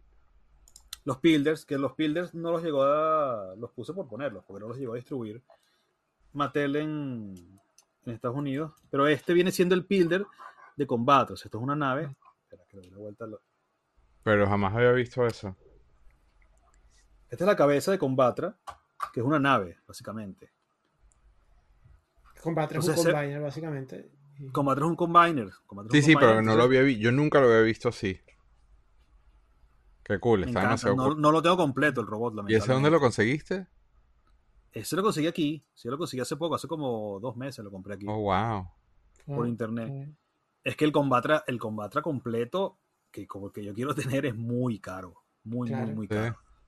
Sí. Entonces, bueno, por lo menos tengo la cabeza. Al menos el builder, exacto. El Pilder, este viene siendo el Pilder de, de Combatra. Y los de Messenger, que son estos que están aquí, que son el Hover y el, Qué bello build- Pilder. A ver si se ven ahí. Sí, qué belleza. la vuelta. Ahí. Sí, qué bello. ¿Y el collie es, es articulado? O, sea, o es No, no, no, el collie es un, un taquito? taquito de plástico, pues eso no se mueve ni, pues. ni nada. Y al, al pequeñito, al, al hover, le falta el collie justamente. El grande sí lo tiene, el jet sí lo tiene. Pero está precioso eso. Estos builders están preciosos. Bellísimo. Genial. bellísimo. Esto me los mandaron el mismo cambio que me mandaron el, el Getter Dragon en caja. Venían incluidos en el, en el mismo Nice. paquete. Qué loco, qué cool. Awesome. Entonces ahora vamos con Shogun's Warriors en el mundo. Vale, seguimos mostrando figuras, porque aquí me voy a volverme loco ya poniendo y quitando figuras. A ver, entonces claro, bueno, no sabía, te tengo las dos escenas, pues no sabía, porque dice Messenger de Ana Coral. Claro, el de la coral, que es el Jumbo, que está aquí. A ver si lo puedo sacar. A ver, claro, pasa que ni de milagro sale en la, en la otra cámara. Em, cuando Mattel termina de hacer los, los Warriors, no sé cómo, los moldes llegan a España. Llegan a una fábrica de carritos, de coches, que se llaman Acoral en España. Y ellos, sin licencia, empiezan a fabricar los jumbos de los Shogun Warriors. Pero los modifican. O sea, no los sacan exactamente igual que Mattel, sino que le cambian cosas. Por ejemplo, le cambian los, donde se ponen los misiles en los, bra- en, en los hombros. El pilder es diferente. Las de aquí, pasa que yo esto se los quito. Creo que todo eso te lo conté una vez. O sea, yo todo lo que son los misiles y todas las Lo los resortes de las puños, yo se los abro, los desarmo y le quito todo eso porque se rompen solo. O sea, el plástico es muy malo. Y me pasaba cuando yo los tenía exhibidos que se disparaban los puños o se partían. Esto lleva aquí como una especie de, como una cremallera, por decirlo así, Ujú. donde van todos los misiles puestos. Y eso se parte, Peine, o sea, eh. se parte solo, como un peine. Un peine Los para poner misiles. estos misiles. ¿Dónde están los misiles? Estos. Y, y ese es funcional, el, el, sí. El puño Sí, funcional. bueno, eh, debería ser Era funcional. funcional. Claro, no tiene, creo que le quité los resortes. No tiene Vale, resortes. No, no, pero era, era Pero- saber si se habían adaptado a lo que había pasado en los Estados Unidos o no. No, no, no, no. Estos siguen disparando sus misiles tal cual. Esto De hecho, no- estos misiles míos yo los conté en otro episodio, sobrevivieron, tengo más ahí porque mi papá los decomisó porque decía ustedes se van a matar Claro. con esos misiles y, y hace, hace un par de años, hace, durante la pandemia, cuando logró venir, este me dijo, mira lo que conseguí, me trajo una caja con llena de misiles. Claro. Sí. Wow. Bueno, este es el de España, el de Venezuela, que hizo famosa en, en Venezuela. Básicamente es un remolde del molde de Nacoral. O sea, todavía le quitaron más cosas. Le- lo, lo de los, todo esto es ya incluido, en- o sea, está en el mismo molde. Las ruedas, que la- aquí las tiene por separado, las tiene incluidas también en el mismo molde. Eh, Mm. modifican todos los moldes de, de Nacoral. Eso lo hace famoso en Venezuela. Y son los famosos este, robots que uno compraba de niño. En Venezuela, que fueron los. ¡Ay! Ya se le cayó el puño. Ay, Ay, cha- Ponerlo por aquí, porque no se termine de... Sí. Este, ah, bueno, eso. O sea, los- ellos fabrican, Nacoral fabrica en España los mismos cuatro. Fabrica Grand Master, fabrica Dragoon, fabrica Gaikin y fabrica Daimos. Y después, este, en Venezuela, famosa, con esos mismos moldes de Nacoral, los modifica los moldes y fabrican a su vez esos mismos cuatro robots en Venezuela. Y en España fabricaron uno más, que es uno de los que a mí más me gusta, básicamente, que es este que está aquí, que fue los Jumbo de Nacoral, es la respuesta a esta figura, que este es el Messenger, este es el, lo que llaman el Messenger del Alfredo, ujú. este es así como el, el santo grial de los juguetes españoles, Ajá. que durante mucho tiempo fue un rumor, o sea, ni siquiera se sabía si existía o no, los niños lo habían tenido, decían que existía, al final fueron apareciendo por ahí, fueron apareciendo más, cada vez más este, figuras de estas, pero cuando llega Messenger a España, que no tiene nada que ver con Shogun Warriors en, en Estados Unidos, sea, ma- eh, a España llega Messenger ya directamente la serie original de, de Japón, De Japón. con los derechos, con licencia y con todo, ¿verdad? Lo trae una compañía que se llama BRB. Y BRB hace a su vez un acuerdo con una compañía de juguetes española que se llama Lafredo para fabricar esta figura que está basada en el molde del Messenger de Poppy original, en el Jumbo Machinder de, de Poppy original, pero modificado. O sea, le han incluido el. porque el de Poppy no tenía los mecanismos para disparar los puños. Aquí le ponen unos, un mecanismo Mm. con unos hierros, ¿verdad? Le quitan los lanzamisiles, tenía también en los, en los hombros, tenía la- las ranuras para los misiles, en las piernas también. Todo eso se lo quitan aquí en España. Y empiezan a distribuir este. Entonces, como este Messenger, Messenger fue una fiebre muy grande en España, pero no, la, no se esperaban, me imagino que es más o menos lo que pasó con Star Wars, no se esperaba la Fredo, la fábrica, la cantidad de demanda que iba a tener la figura de Messenger en España y desapareció. O sea, la figura de Messenger desapareció que no se podía conseguir. Entonces Nacoral aprovecha ese, ese nicho del mercado y empieza a fabricar sus propios robots con los moldes este, modificados de Mattel. Y la gracia de este, que es lo que hablaba Guille antes, que es que después llega a Venezuela y lo ponen de color amarillo. El famoso. Oh, El famoso Messenger amarillo. más Este, amarillo. el rayo este. el san- uno de los, de los santos griales venezolanos. Por eso, por eso es que el Sí. señor se es conocido como el libertador del plástico de Venezuela. Es así. Digo, este Messenger por muchos años fue una de mis, así, o sea, el santo grial, pues. Yo me moría por conseguir esto, porque yo había conseguido las fotos, ese cuento lo echamos ya en una revista, pero no había una prueba física del robot, y bueno, cuando por fin lo conseguí, eso fue todo un acontecimiento en, en mi vida, pues. Y que todavía no se sabe muy bien el, el- el origen de por qué amarillo, ¿no? O sea, todo eso es un misterio, ¿no? Yo lo que creo, porque hay unos libros que eran de colorear, que eso los daba Reyauca como premio del álbum. O sea, aquí encontraron un depósito de Reyauca con los álbumes de, famoso de. Messenger. De ahí salieron unas cosas, eso era como la- las Sí. minas de, de los, de los, las minas de los enanos en, en el Señor de los Anillos. En Moria, sí. No, entonces, una de las cosas que encontraron dentro de ese depósito fue unos libros de colorear de Messenger hechos en Venezuela. Y ahí el Messenger es amarillo. O sea, es con estos colores. ¿Por qué? No. No lo sé. Entonces, no sé, al- algún nexo raro hay ahí, a lo mejor el robot lo Capaz hicieron. y alguien... Y, y si era, A y si era partir de premio de completar libros. un álbum, si, si era premio para co- completar un álbum de barajitas, eso lo habrán visto tres personas, porque completar un álbum de barajitas era lo más imposible del mundo, al menos para mí en mi infancia, no completé ni uno. Mm. No, bueno, yo tengo aquí los álbumes, a ver si se puede. Eso creo que está puesto para más adelante. Pero mira, también había unos rompecabezas. Entonces, aquí, por ejemplo, se ve que es más Mm. como amarillo, pero este no es tan amarillo todavía como el de los libros de colorear. Es como No, dorado. es dorado, eh, es Es como dorado, sí. Mm. Estos son unos rompecabezas que daban en esa, en esa época también de premio de para llenar los álbumes. Pensé que eso lo iba a sacar más tarde, pero no, vamos a sacarlo una vez ya que estamos aquí. Mira, Pues no. Está inspirado hoy el Libertador abriendo cosas. A ver, ¿qué hay uno? Y aquí este otro, este tengo años que no lo saco tampoco, lo estaba metiendo en esta funda. Mira, esto es con los, con los monstruos mecánicos de Messenger. Wow. Qué bonito. Fíjate lo que te bueno, sé que prohibió su venta. Wow. Claro. Y eso salió del, del famoso depósito ese, Juan Carlos. Esto sería el famoso depósito de Reyauca. Y los libritos, no los, eso sí los tengo, pero no los traje, los libritos de, de colorear. Eso me pasó a buscarlos. Porque son cosas, demasiadas cosas que hay en el, en el trastero y se volvió en alguna cosa que que museo, Juan Carlos. Ahí que tienes, o sea, en Madrid que hay tantas personas que, que, que apoyan el, el hobby. Tú deberías hacer un museo. Mm, yo feliz. Además, eso es lo que a mí me gusta. Pero bueno, Por ejemplo, acá en Florida yo y me muero, me muero de hambre. O sea, eh, tengo que cerrar los tres meses por la renta, porque no hay tanta gente. Pero ahí en Madrid me da la sensación de que hay mucha gente que aprecia eso. Sí, bueno, Madrid vive el turismo y de los museos. O sea, Sí. uno, de los del el, el gancho que tiene la gente para venir a Madrid son sus museos. Y la- Por eso, y tú eres historiador, familia, familia altamente relacionada con museos. I mean, what's going on, man? Ahí te estoy dando la idea. No, yo sé, yo sí lo tengo en mente hace tiempo, pero bueno. Y aquí sacaron, Sí, él lo traje también. Él en vez de, de- de retirarse a abrir un bar, él se va a retirar y abrir un museo. Claro, Un museo de robots. de juguetes, museo de juguetes. Mira, museo de juguetes sacaron- Libertador. Mira, esto lo sacaron hace unos años aquí. Ah, ese sí lo, sí Esto lo fue vi. una caja aniversario. A ver si dice exactamente el año. No me pone el año ni por qué la sacaron. Pero sacaron una reedición de los tres álbumes de Messenger. Fíjate, aquí es- este es el uno. Reeditados.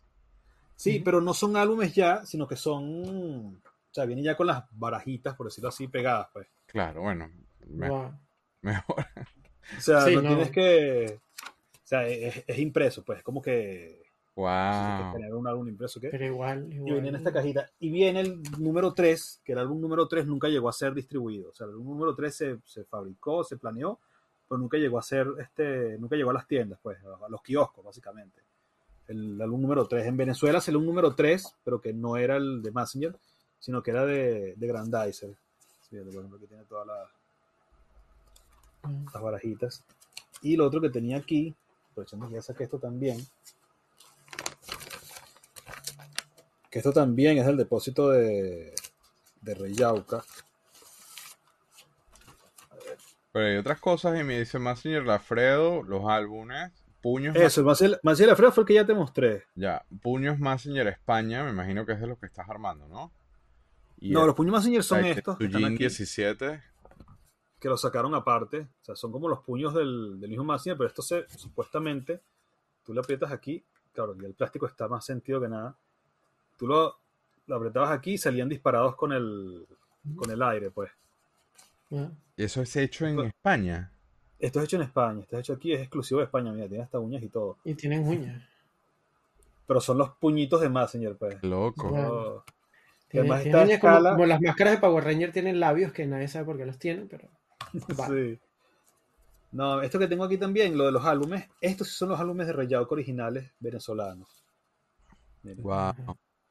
Este está lleno. o sea, La Guaira. los- La guaira. la Guaira. Miren. Wow. Wow. Que la gracia de este es que, claro, en Estados Unidos salía Show Warriors, pero en todo el resto del planeta también había una fiebre por robots. En Sí. España y Venezuela no estaban. mundial. Era un fenómeno mundial. Fue mundial, fue mundial. Sí, sí. Este número 2, mira, aquí está el precio y todo, un Bolívar 50. Wow. Wow. Se me traen unos recuerdos en Caracas, en los dos caminos, con mi abuela. Mira, Descansa. estos están llenos mira qué de las dobles, aquí. de las barajitas dobles que eran. Sí.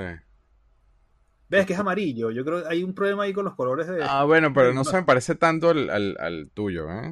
O sea, creo que es como que lo querían hacer cromado, dorado. Algo de eso debe ser. Metálico. Alguna locura de esa habrán Sí. intentado hacer. Y esta es otra versión del álbum número uno, ¿verdad? Este es- cool. los- fíjate que en otros colores. Pero aquí los dos. O sea, el mismo álbum, pero con colores diferentes de, de la portada. No sé por qué. Este está vacío. Este lo conseguí vacío. Este no tiene barajitas. Este está nuevo. O sea, este no llegó a ser vendido ni siquiera. Esto fue depósito de Overstock. Eso sí no. Y me lo vendieron. Que tengo por aquí también. Mira la. Aquí están las barajitas. Sin usar. Wow. Con los Sin sobres. usar, de- sin abrir. Wow. Wow. Los sobres de los sobres barajitas. de, ¿no? los sobres de alfa. Y está sellado, o sea, no, no es que está, no es una bolsa mía, está sellado, o sea, venían, me imagino que venía así el paquete de, Sí, sí, así los embalaban. de barajitas. Wow. Juanca, ¿en serio deberías hacer un museo? ¿En serio? ¿Es en serio? ¿Qué más quisiera yo, chamo? Y bueno, ¿y por qué no te lo propones y lo haces? Bueno, pues hay que buscar financiamiento, hay que buscar patrocinadores, hay que buscar. Bueno, y Y ya. aquí en España, aquí en España es difícil con la. Aquí hay una persona en. Uy, no me acuerdo exactamente el- la, la ciudad. En Andalucía montó un. Se llama Regreso a la Infancia, el Museo del Juguete Andaluz. Y es una maravilla también. Tiene G.I. Joe, tiene Messenger, tiene. O sea, montó un museo del juguete muy bien hecho, la verdad. O sea, de hecho, lo que puede hacer es para hacer, para decirle para hacer una franquicia en Madrid es un museo. No, es el uno tuyo que se llama El Libertador. Entonces ahora ¿qué vamos más? a, los chaos, a los eh, eh, knockoff, ¿no? Sí. Vale, lo que te estaba comentando también. Vamos a irlos poniendo en la. A ver si es que ya se me estoy quedando sin espacio aquí, ya no, no puedo ni moverme. Eh. Porque... ¿Quieres que muestre los míos mientras tú haces eso? Muestre, muestre, muestre. Dale. Entonces yo los pongo en la, Mira, en la yo base. tengo, yo tengo, este, bueno, este es un gachapón. Ya, esa no es tu cámara, es esta cámara. Este, Y esta no es la cámara tampoco. Aquí está. Este es un gachapón. Tengo tiempo con él, ya ni me acuerdo de dónde vino. Este, y estos, tengo varias cosas para mostrar. Estos los conseguí en Los Ángeles, pero según entiendo son mexicanos. Mira qué bonito. Son como una, como una, Wow. como unas estatuillas, porque no tienen articulación ni nada, este, pero están de lo más cool. Y claro, le dejo, ay no, es que es súper difícil. Pero mira, ¿ves? Vienen así. Está muy bien pintada. Sí, está muy bien Sí. pintadas. Las conseguí en Los Ángeles en una plaza. Coño, ya. Pero son bootlegs. Sí, es bootleg. Uy, qué bello. Pero, pero vienen en, en esas basecitas. Entonces, claro, los vi y ni lo pensé. Estaba en un evento, me metí en una. Estaba haciendo un evento en vivo, me metí en, en, en una tienda a comprar una botella de agua y llegué, eh, eh, eh, what is that? Ahora, Juan Carlos, Bueno, mira esta vaina que acabo de conseguir en Guadalajara. a ver, yo, yo, yo tengo también para mostrar. Si, estamos vamos. mostrando estatuas. Mira, venían en esta bolsa. Venían en esta bolsa. Maquetas. Venían en esta bolsa, lo abrí, dije, exacto, o sea, estuve debatiendo si los abrí o no, pero mira esto. Todavía están, todavía huelen a pintura y todo. Este se cae del tiro. Mira la Es vaina. tan, fe- claro. es tan feo que es bonito. Es precioso. Sí. Estos los acabo de conseguir en Guadalajara. Mira que están mal pintados atrás. Pero aquí te los voy a mostrar en el orden que más me gustan. Mira esta vaina. Mira el boss. Y vos, Wow. figuras de voz no son nada fáciles, chamo. De hecho, creo que no tengo ninguna y todo, figura de voz. Bueno, ah, bueno, pues mira, le, le va a ganar una. al- Le va a ganar Mire, una ¿qué le pasó? ¿Qué le pasó en la espalda? no, vienen así. No sé por qué. ¿Vienen así? Es Pero así. eso es como, Pero será- eso es como algo. Será Eso, colocar- Sí. Sí, para colocarlos en algo. Ni idea, Sí. ni idea. Este, mira esto. Los acabo de conseguir en, en. Guadalajara, en el, en el último viaje que todavía no hemos terminado de editar ese video. Me baja ahora la cámara otra vez. Este, a mí me pare- Cuando vi esa bolsa dije, ni lo piensen. En, en- en México hay demasiadas cosas de Messenger. Mira Mm. esto, man. Ah. Estoy mostrando en el orden de locura para mira. Nice. Y todo eso es hecho por ellos. Eso son cosas Sí, autónomas de ellos. O sea, no es que usan moldes ni nada. eso Huelen es a por ellos. todo. No, no, sí, esto es un molde. Esto es hecho de moldes de silicón. Esto, esto es lo, lo- Sí, sí, sí, pero que te digo que no es que toman el molde de otra fábrica, de otra. No, no, los hacen ellos, pues. Mira esta. Pero ves cómo están pintados que ya la pintura se le cae y todo. Sí. Mm, Esto los acabo de comprar. Y entonces ah. dejé de último a propósito. Mira, venían en la misma bolsa. Mira qué bonito. Mira el más con el Scrander. ¿Qué tal? Nice. Bueno, gracias, Butler.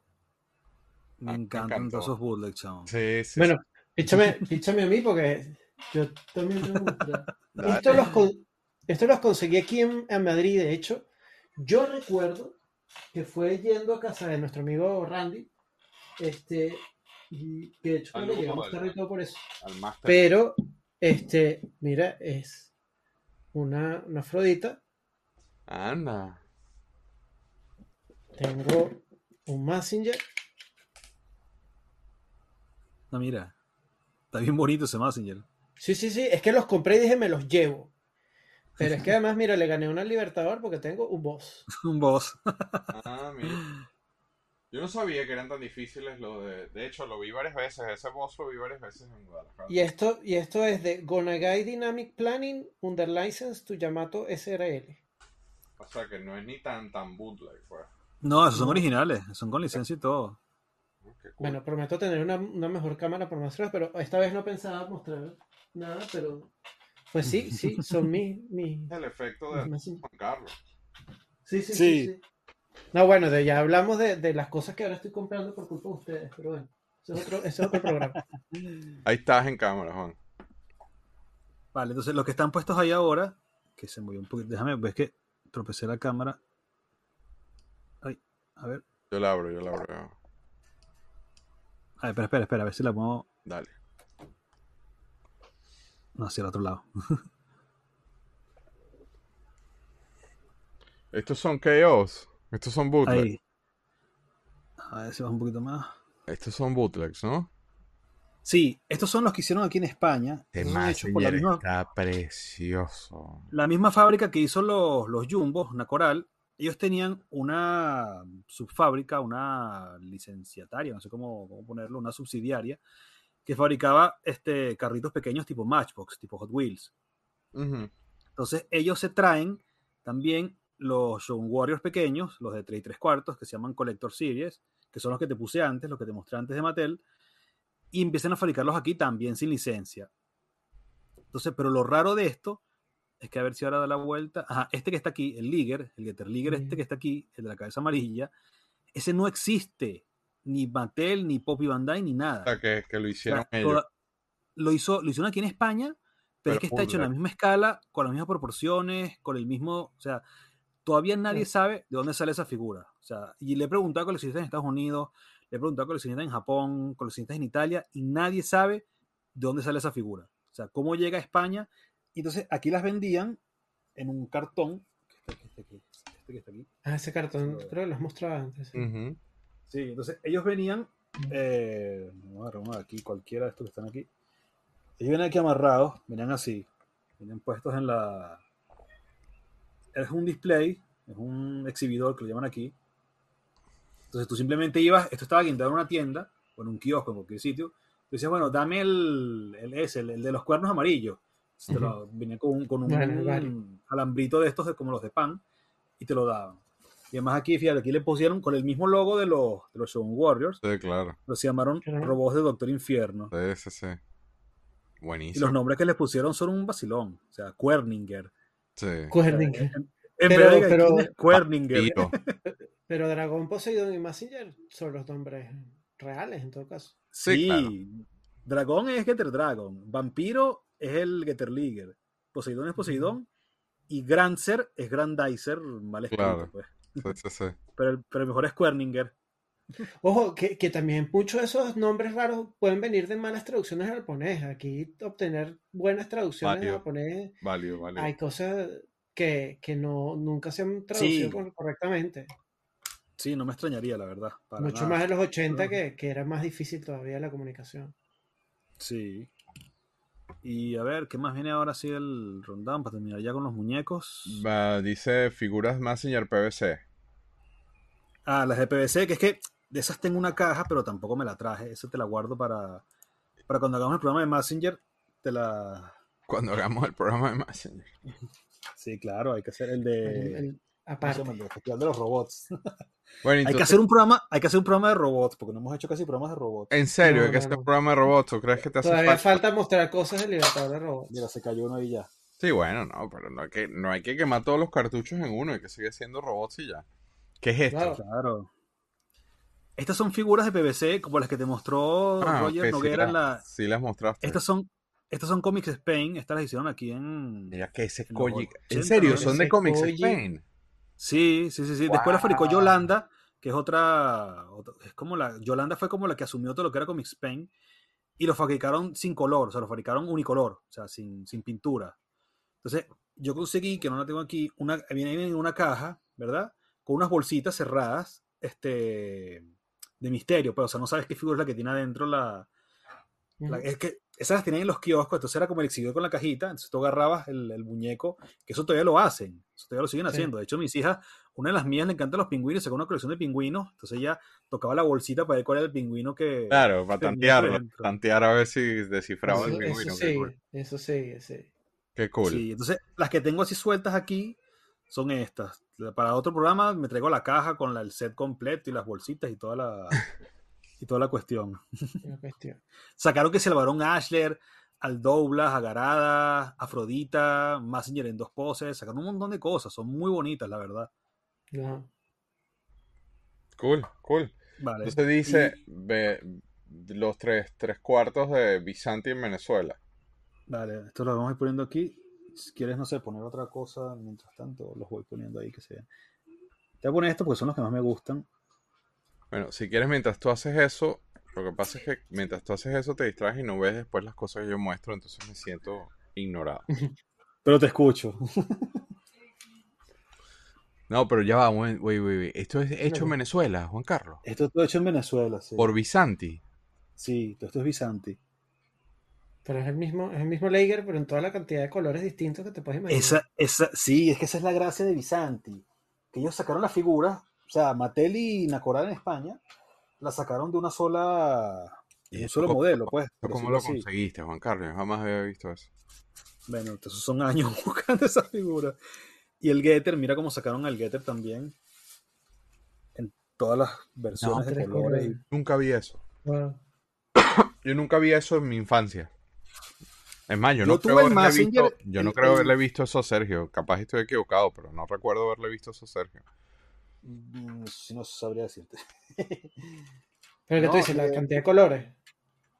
Eso es hecho por Bizantis en Venezuela, ¿no? O sea, Yo tuve, yo tuve esos hechos Ah. por Bizanti. Ese, el Liger, estoy seguro que tuve. seguro era una cosa de Caracas. Sí. No creas, no creas, porque sabes que la- las mejores cosas llegan es al interior. Porque todas las fábricas de. Ellos en Caracas están las distribuidoras, pero en el interior estaban las fábricas. O sea, lo que era en Valencia, en Maracay, en San Felipe, es donde se consiguen las mejores cosas ahora de, de juguetes venezolanos. Bizanti tenía Valencia fábrica una- en Valencia. ¿Quién? Bizanti tenía fábrica en Valencia.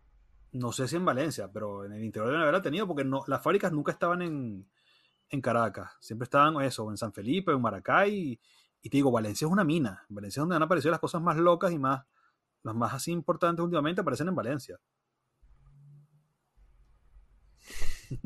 My hometown. Ahí es donde nací yo. Este, Bueno, y lo, lo que, ajá, el cuento con esto es que mm, eh, Visanti, que es una empresa, era una empresa pequeña, venezolana, fundada por Ernesto Visanti, este, que antes era importador, después se convierte en fabricante, se traen los moldes de, no, no sé cómo consiguen los moldes, mejor dicho, de Nacoral, y empiezan a fabricar estas figuras en Venezuela, que además son die-cast, son de metal, o sea, el, el torso, el, el El pecho, torso. es de metal, es die-cast. Y fabrican toda la serie entera que fabricaba Nacoral en España. O sea, te fabrican que es el Grandizer, el Liger. yo no he podido contactar a esa gente. Yo los quería entrevistar, pero por My Little Pony. Pero, Ellos sí, fueron los que hicieron My Little Pony pero en- es casi imposible contactar a esa gente. ¿eh? Yo no he logrado contactar a esa gente de ninguna forma. Yo es que no sé si ellos tienen alguna. Porque tú sabes que Rotoplas evolucionó y ahora es Carambola Toys, yo qué sé. Pero no sé si, si de Visanti hay alguna alguna empresa que ahora haya como asumido todo lo que ellos eran, pues. O sea, No, que siga- como, como Faventoys con Rubiplas, pues. Pero son la misma gente. Son los mismos pero dueños. no- Pero en el caso de Bizanti se los tragó la tierra. No ha logrado establecer ese nexo.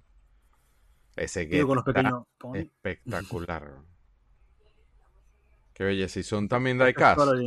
Son Sí. diecast, todos son Claro, lo- lo- las piernas y los brazos no, solo el, Sí, sí, Yo- igual, pues. O sea, el pecho. Yo, yo Plastic. recuerdo haber tenido el Liger, el, el, el Dragón y el Poseidón. Al menos. en serio. De todos los más difíciles es el Poseidón. De hecho, solamente tengo uno. O sea, el Liger que fue, eh, que es el exclusivo de, de Venezuela y España, sí tengo varios. Pero el Poseidón, que debería ser relativamente sencillo, solo he conseguido uno. Qué belleza. O sea que Mis respetos. Bueno, entonces, antes de. Antes de seguir, vemos otro clip del capitán Memo Aguirre que nos dio en el piloto de Galaxia de Plástico.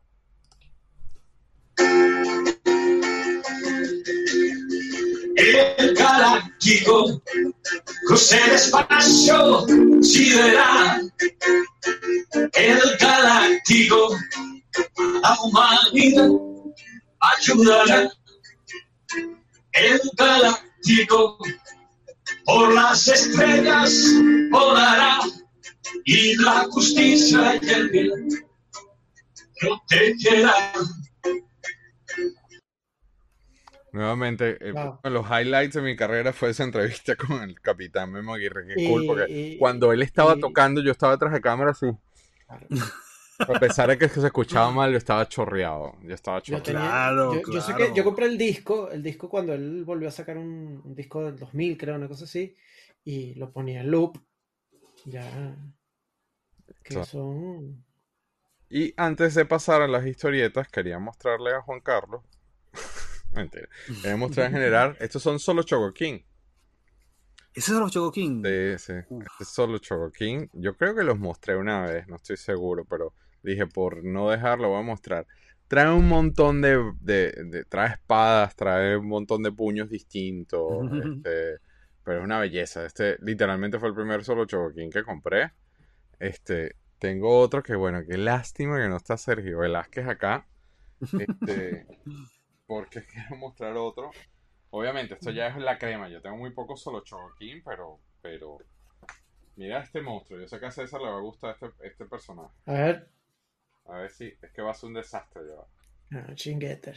Ah, mira, Shinketer. bello. Wow. Chingetter Dragon, sí. También solo Chocoquín. Yo quiero pensar que yo he mostrado esto, pero No recuerdo. porque la, la hoz va a ser un desastre que atrás. Déjame quitarle esta vaina. Sí, porque si no va a empezar a tumbar gente allá atrás. ¿no? Sí, con la voz. La figura es Va a empezar a cortar cabeza. Sí, va a empezar a cortar cabeza. Como buen chingueta. ¡Ay! Pero es precioso. Esta figura es, eh, espectacular. A mí me fascinó esa ova. Subirle las alas para que no. Para que no. También las alas no hagan estragos. Este.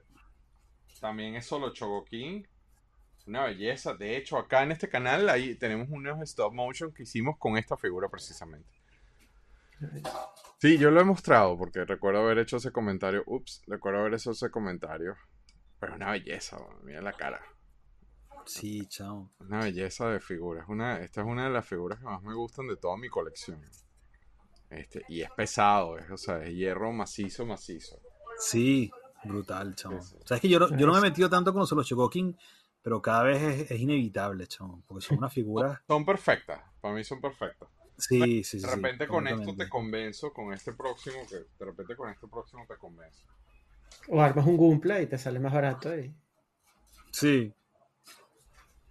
Esto va, Wow. Ay, chao. esto va a ser Ya, estrago. esos, Ya va, déjame, esos son literalmente todos los juguetes. déjame calcular bien Sí. el giro. Es el X02. Ay, chao. También, obviamente, diecast, solo Chocokin. Ay, no abre más. No, tengo que abrirlo yo manualmente. Y en su pose clásica con el dedito levantado para que le pegue el rayo.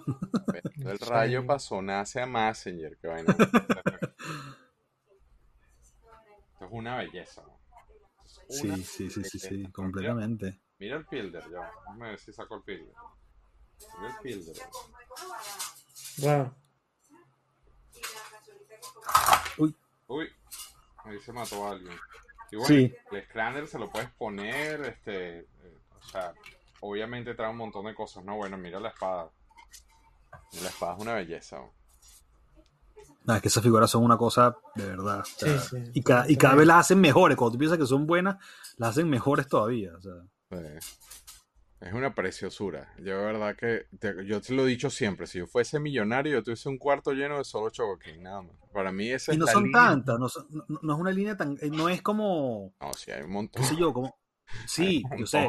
Pero te digo, los Chogokin tienen ya veintipico de años. o sea, Por eso. e- este, este que tú tienes aquí ya es vintage. Eso creo que es 2000, 2001, una cosa así. Creo que sí. Ese es el, ese es el X02, ese es de los primeros. Ese es el segundo solo Shogun que salió. Ya van, bueno, el, el Dragón del Espacio es el 100. O sea, que saca la cuenta de, en 20 años. Por ejemplo, Pero imagínate Mattel una pared bien iluminada con los 100 personajes ahí uno al lado del otro. No, bueno. Montas el, montas el museo. eso, eso sí es un museo. Eso sí es sencillo. un Eso museo. sí es un museo. Mira lo que dice Juan Carlos con el fondo, con ese fondo diciendo eso. Tú tienes ahí para hacer un museo. Pero bueno, con eso pasamos y le doy el micrófono al señor Sánchez porque pasamos a los cómics. Sí, aquí, aquí los sí me quedo cómics. tranquilo, ya no más juguetes, ahora vienen los cómics. Yo y no también, yo voy a pagar mi Sí, sí, bueno, eh, todo esto, todos estos lanzamientos, todos estos juguetes que vimos, todo esto que lanzó Mattel, este, un año, creo que fue un año de, de diferencia. Si estamos hablando de 70, esto, esto sale en Sí, el 79, Se- lo- lo- las figuras son 77. Entonces estamos hablando de dos años de diferencia básicamente, eh, porque en febrero del 79 Marvel saca Shogun Warriors. Eh, y Shogun Warriors, pues, se podría ver, ¿sabes? Es un poco raro porque no son superhéroes, pues son robots. ¿Y qué hace Marvel sacando robots? Pues básicamente esto es una, una, eh, una serie que dura, dura poco, no dura mucho, dura solamente 20 capítulos. Eh, eh, empieza en febrero del 79 y el último es en el 80, septiembre del 80, de hecho. Eh, Por lo tanto, es una, es una serie que no dura mucho. Eh, solamente incluía tres de los, de los super robots de la, de la serie de los juguetes. Solamente incluía Dan Ace, Raidin y Combatra. Eh, y después hablaremos de por qué solamente tres. Y eh, pues eh, dentro de, de, de, de lo, relevante de cada uno de estos robots, pues yo simplemente recordar cosas interesantes como que Raidin es el primer, es el primer trabajo de Tomino, que después haría Gundam, eh, y es el primer robot que es mecánicamente transformable.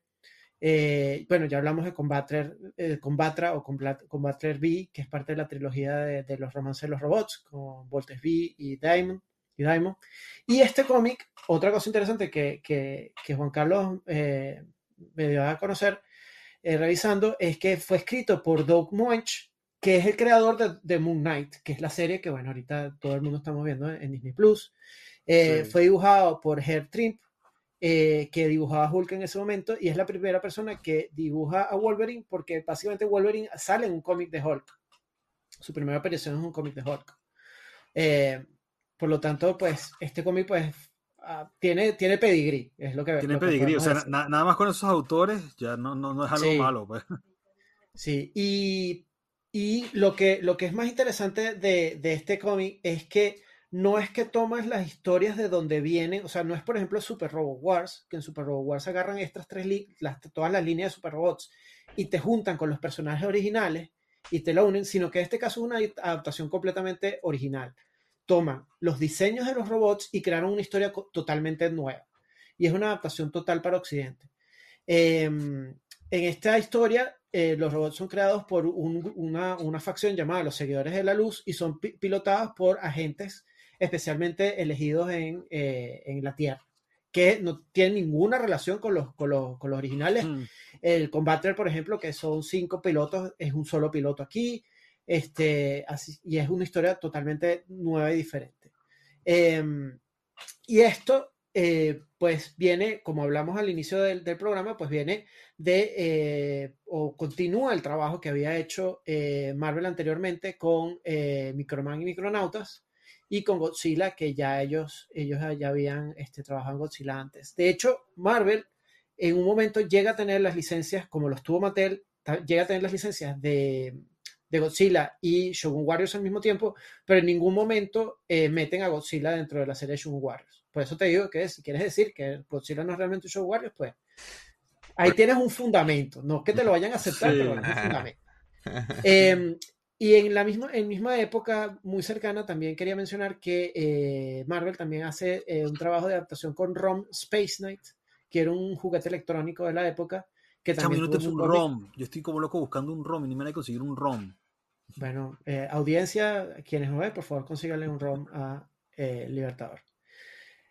Y bueno, básicamente eso, el, el cómic empieza en febrero de 79 y dura solamente 20 números. Y, y de hecho es en el número 16 que es el que estamos viendo ahí a la derecha, en donde eh, ya Marvel se da cuenta que no está funcionando, no está teniendo buenas, buenas ventas, y Monch, que es el escritor original, pues ya, este, ya se ve que está trabajando mucho más en Moon Knight que en Shogun Warriors.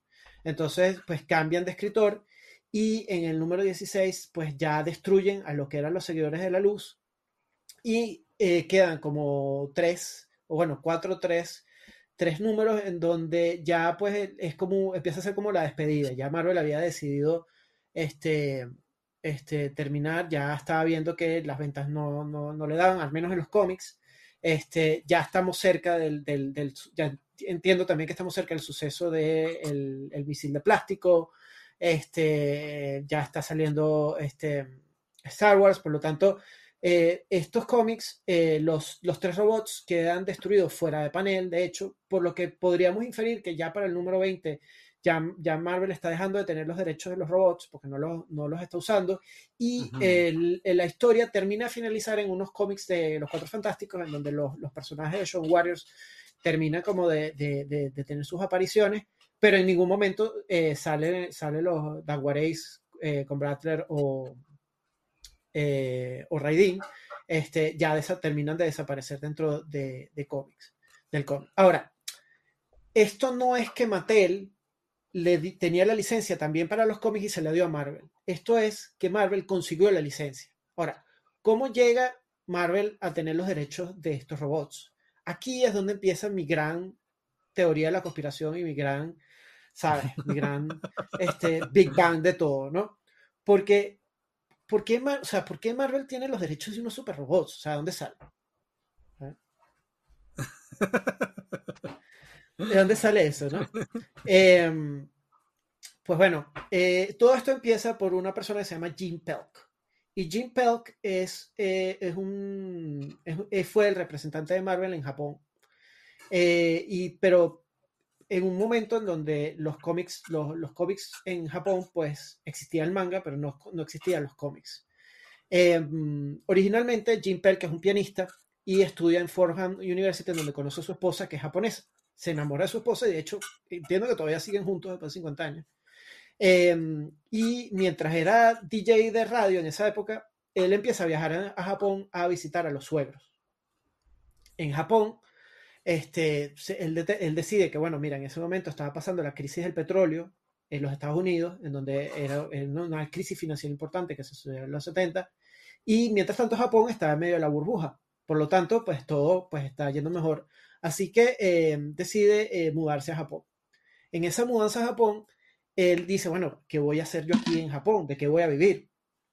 Y se da cuenta, en, todavía mientras está viajando entre Japón y Estados Unidos, se da cuenta que hay muchísimo manga, que el manga es una cosa que está en todos los kioscos y en todo el, o sea, se vende y hay tiendas y todo y se vende por todos lados, pero no hay cómics americanos. Entonces, él logra, cosas locas de los años 70, él logra este, tener una cita con Stan Lee, con Marvel, y él les dice, mira, bueno, usa un modelo de negocio que después vamos a ver otra persona que está en una foto al final que también usa el mismo modelo de negocio. Él dice, mira, yo no te voy a cobrar nada, pero yo voy a ir a los Estados Unidos, que digo, yo voy a ir a Japón y voy a ver si consigo un buen trato para poder publicar los cómics de Marvel en Japón, porque yo estoy viendo que está, hay todo este manga y por alguna razón no funcionan los cómics en los Estados Unidos. Stan Lee o en Marvel, no me queda muy claro bien qué les dice, les comenta que ya había habido unos primeros intentos de cómics en Japón. Y eh, 12 años antes, eh, DC había intentado eh, vender sus cómics. Y de hecho, eh, creo que te pasé una imagen de... Exacto. Eh, eh, 12 años antes, DC había tratado de vender sus cómics en Japón y no lo había logrado. No había tenido éxito. Marvel también les dice que habían vendido, tratado de vender cómics en Japón y les devolvían la mitad, o sea, no, era negocio para ellos. Y él se va a Japón y él empieza a, buscar eh, dónde publicarlos. Eh, em, y lo único que encuentra es, eh, después de, tocar puertas en, en- muchas editoriales, él consigue que Playboy Japón publique Spider-Man. Playboy Em, Japón con Spider-Man, qué locura. Playboy Japón con Spider-Man, yo hubiera preferido otra imagen, pero ahí se queda muy clara en la imagen que vemos a la derecha, que es eh, Playboy Japón. Eh, Playboy, tanto él como Playboy se dan cuenta que eso no, no iba a funcionar muy bien porque, bueno, básicamente la gente no compra Playboy para eh, leer los artículos. Eh, y eh, después del, Mito, del- es al revés. primer- Según, según Playboy, todos dicen que son los artículos lo que hacen que se venda la, la revista. Bueno, en este caso Playboy tampoco, tampoco lo consideró así, así que no renovaron. Y eh, durante ese tiempo, Pelk también se da cuenta de la diferencia que hay entre el cómic americano y el, y el manga japonés. Y es que el cómic americano es como un libro ilustrado, hay mucho que leer. Claro. Mientras que el manga es mucho más de acción, es mucho más ilustración. Ujú. Este, y él se da cuenta que si, va, si, si se va a hacer una adaptación de algo americano a Japón, pues había que readaptarlo completamente. ¿ok? Em, así que em, mientras está en este tema, pues él está en Japón, ya tiene su primer hijo, de hecho su primer hijo ya está pequeño, y el hijo pues se hace fan de una serie que nosotros em, ya vimos un juguete de ellos que es Go Ranger. ¿ok? En esa época estaba pasando Go Ranger y también en el, en el especial de, de Sig- eh, 616 del Japón, de, que hay un especial donde sale él, él también menciona que su hijo también se hace fan de Kamen Rider, que no está, no, no- está la visual, pero también es contemporáneo de Go Ranger. Y estos son, so- en Japón eh, los llaman los Henshin Heroes, básicamente héroes que se transforman. Y eh, fue, eh, Go Ranger fue muy popular en su época y Kamen Rider también era muy popular en, en esa época. Y cuando él los ve, él dice, bueno, estos son superhéroes, pero en live action, básicamente. Ah, y eh, su hijo los disfrutaba mucho porque aunque no entendía nada de lo que pasaba, pues toda la acción y todo el movimiento y todos los colores, pues le llamaba mucho la atención. Y él dijo, mira, si, si vamos a hacer una adaptación de superhéroes, pues esta adaptación de superhéroes de Marvel tiene que, que acercarse a esto, tiene que basarse a esto, o sea, tiene que, que traducirse a lo que, a lo que funciona en Japón. Y esto es lo que funciona en Japón. Entonces, eh, pues como, como con, los- con lo- con- con la misma valentía con la que le pidió una cita a, a Stan pues él le pidió una cita al, al director de Toei, que es básicamente eh, Watanabe. Eh, si quieres pasar a la próxima, que... Bueno, Watanabe en esa época era el, era el director de Toei y él le, le dice, bueno, mira, vamos a hacer un trato.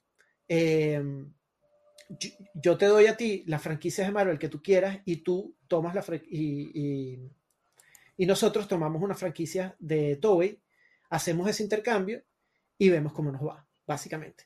Y de ahí entonces es que Marvel Comics toma eh, las franquicias de Dan Ace, Raidin y con Blatter B para hacer Shogun Warriors, que yo imagino que ya teniendo un año de desarrollo Mattel, ya, eh, es la primera, eh, Marvel aprovecha eh, el impulso que podrían tener los juguetes para entonces crear esta, esta, esta unión entre cómics y juguetes. ¿Ok? Y entonces de ahí es donde viene. Pero sin embargo, lo más interesante aún es qué es lo que hizo Japón con las franquicias de Marvel. Y lo que hace Japón con la franquicia de Marvel es lo que mostraste anteriormente, que es el Spider-Man japonés. El Spider-Man japonés es un Spider-Man que fue una adaptación total de, de, de Spider-Man Japón. De hecho, Peter Parker, o sea, nada, Tia May, Peter Parker, nada de eso existe. Es una historia completamente distinta y eh, mientras estaba en el desarrollo por parte de Toei de la serie, eh, Bandai se acerca y les dice a la gente Toei, oye, mira, este, los Shogokins se están vendiendo muy bien, ¿por qué no le metes un robot a la serie? Y ahí entonces eh, incluyen a Leopardón, que Leopardón es la versión robot del vehículo de- del Spider-Man japonés, que es eh, el Marvelous. Eh, y entonces es la primera inclusión en, en una serie de Tokusatsu, Heishin Hero, Sentai, en este caso no es Sentai porque era solamente Spider-Man, de un, ro- un robot gigante. Y la serie es un éxito. La serie es un total éxito. En ese momento, eh, las series de Sentai estaban pasando por, un, por, un, por una caída porque después de Go Ranger, que es la serie que él ve primero, sacan una serie que se llama Jack, Jacker, se podría decir, eh, que era una serie de Sentai basada en, este, en el J Caballo Rey, reina de, de, de, de las cartas. Y esa serie no tuvo éxito. Esa serie fue mucho más oscura, mucho más dark y no tuvo tanto éxito. Y de hecho es desde que se, que se, que se estrena eh, la serie Super Sentai con, con Go Ranger o Sentai Go Ranger, es la primera vez que hay un año de hueco en las series. De, de ahí entonces sacan, sacan este, series todos los años. Y, em, pero es... em, eh, perdí un poquito. Básicamente es la, la primera vez en Sentai en donde se mete un robot. Y gracias a Spider-Man, este, después Marvel eh, trabaja junto con, junto con, con Toei para desarrollar este, la próxima serie Super Sentai. Y la, sub- y la próxima serie Super Sentai es la que eh, anteriormente es eh, Battle Fever G. En Battle Fever G este, eh, vuelven a ponerle un robot, la primera vez que ponen un robot en una serie de, Super Sentai, y eh, Toei en este caso, en vez de usar eh, Spider-Man, decide, decide usar, querían usar Capitán América, pero querían hacer un equipo de Capitán América. Entonces dicen, bueno, en vez de hacer un Capitán América, ¿por qué no hacemos varios Capitanes Américas de diferentes países? Y ahí es donde sacan eh, Battle Fever. Y Battle Fever es como la idea de el Capitán América de Japón, el, bate, el Capitán América de Rusia, el bate, Capitán América de Francia, el de Kenia y Miss América, que representaba América en ese momento. Y ahí es donde entonces las la series Super Sentai empiezan a dispararse eh, y tener la popularidad que sobrevive hasta el día de hoy, que nosotros lo conocemos en Occidente como Power Rangers, básicamente. Entonces, em, eh, ¿qué, es, lo que pasa? ¿Por qué, por qué- por qué además esto, esto este, es- sigue siendo relevante eh, tanto para series como Transformers y G.I. Joe como hasta nuestros días? Porque em, esta serie Super Sentai es, eh, tiene éxito. Marvel decide traer, antes, antes de la idea original de traer las series de Super Sentai a Occidente, la, la, realiza Marvel con Vulcan. En Vulcan hay una versión editada que Marvel intentó en su época eh, pichar a diferentes canales que no tuvo éxito. Nadie, nadie la quería, nadie le gustaba.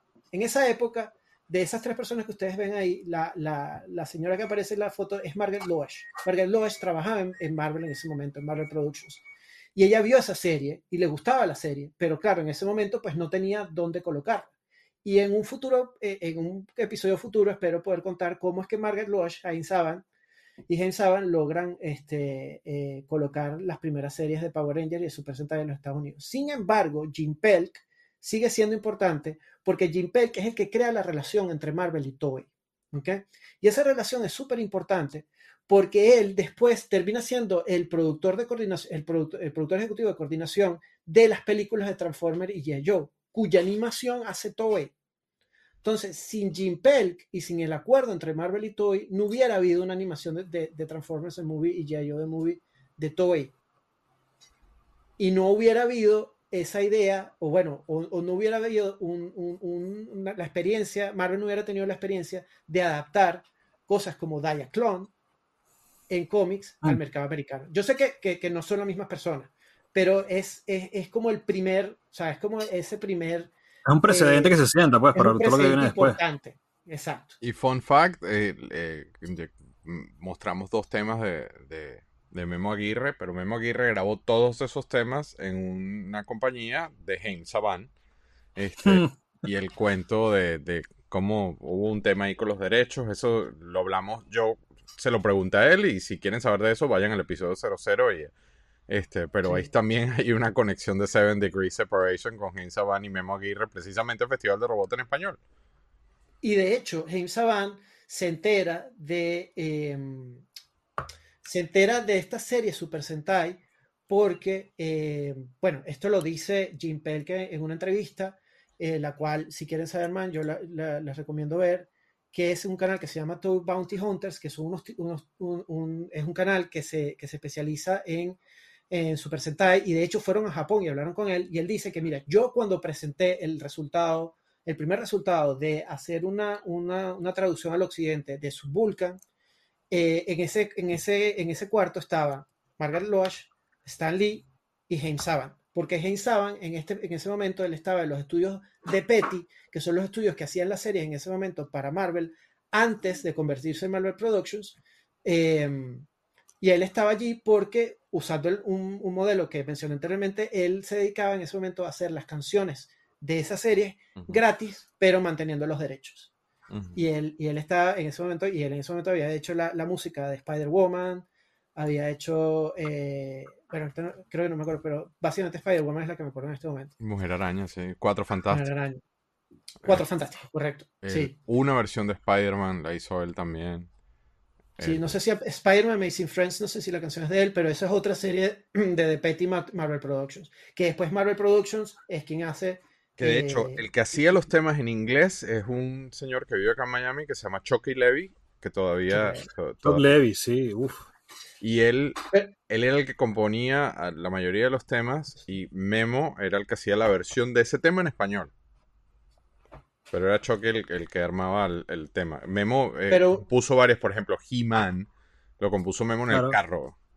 Claro, pero la, la música ya venía, pero él simplemente le agregó, la, o sea, él compuso la letra, pues, de toda la... A veces, a veces sí, a veces no. Es medio difuso eso también porque él me dice que, por ejemplo, en el caso de He-Man, él se acuerda específicamente de que le dieron un papel describiendo el hombre más poderoso del universo. Entonces se metió en el carro y él, y él empezó.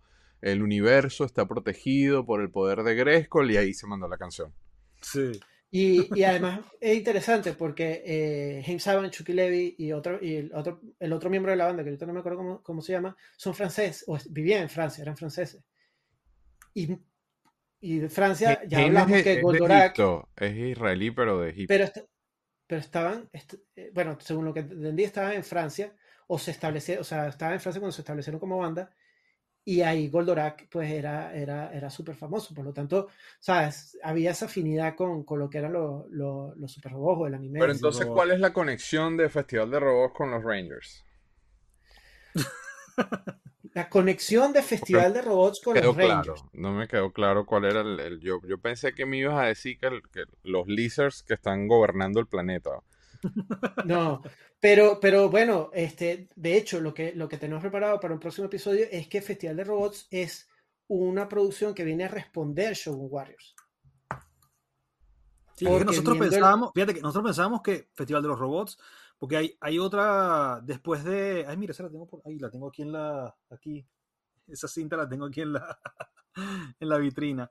Porque después de Shogun Warriors, en Estados Unidos viene Force 5, que es otra adaptación de otras series japonesas, y después en Latinoamérica viene Festival de los Robots. Y uno pensaba que estaban, que eran tres cosas diferentes, Separadas. separadas, y al final no, están unidas, son correlativas las tres, están unidas las tres. O sea, es una locura, de verdad. Toda la, la- la- la- las relaciones que hay en todo, entre todo eso, tanto la gente que lo hace como los músicos, todo. O sea, de verdad que es una locura. Sí. O sea, ¿cuál es la conexión de, con los Rangers? Es, es que todo está relacionado, está relacionado con los Está Rangers. está relacionado, yo creo que, yo creo que, pero relacion- creo que también está relacionado porque está, todo estaba sucediendo en el mismo grupo de gente. Claro, claro, claro. Sí. Está, está relacionado hasta con Pato Aventuras, que te lo contaré en otro momento. Y con Breaking Bad, ¿no lo has hecho tú también? Con Breaking Bad, lo puedo relacionar con Breaking Bad también. Sí. Ah, Sí. No, pero eso, eso, o sea, eh, lo que es es que va, la colaboración Japón-Estados Unidos. este, Eso, o sea, que te- es como una, una cosa va llevando a la otra. O sea, la relación entre Toei y. Marvel llega a, llega a Mattel, este, después Mattel se involucra a Bandai, este, después se involucra eh, Jim Terry Production, después se involucra eh, Jaime Saban, o sea, se va como agregando más gente y se va involucrando más gente, y al final resulta que todo es una sola, en una, están todos en la misma esfera, pues, por ponerlo de Sí. una manera. Mira, pero ahí Sí. está- estás haciendo un teaser con tu camisa de Street Fighter. Precisamente eso es un, un programa que estamos diseñando acá con el con Mr. Gumpla. Yo me, había, yo me había traído esta también para hoy, ¿Eh? que- porque bueno, hablamos de, de Spider-Man. Es que no tengo nada japonés, no tengo ninguna frase japonesa, esto es lo más japonés que tengo. Está bueno. Yo podría relacionar Jim Pelk con, con Street Fighter, pero dame, dame, un, dame un par de días y te lo. Y te llevo. Vas a terminar relacionando hasta con nosotros. Va a tener, Para mí, es que para mí, monta es que para- con el señor. Sí. Para mí es, es un. Para mí, yo creo que, que ese, ese, ese, ese acuerdo entre Marvel y Toy es lo que permitió, pues, después la colaboración entre mucha gente de ambos lados y que, y que y desarrolló muchas franquicias posteriores, pues. Claro. Sí, no, y también la, Este- la animación, porque tú ves que la, la serie, la- las series animadas en Estados Unidos se hacían primero solamente en Estados Unidos y después tú ves, por ejemplo, Thundercats, G.I. Joe, Transformer, todo eso, ya empieza la animación a hacer en Japón.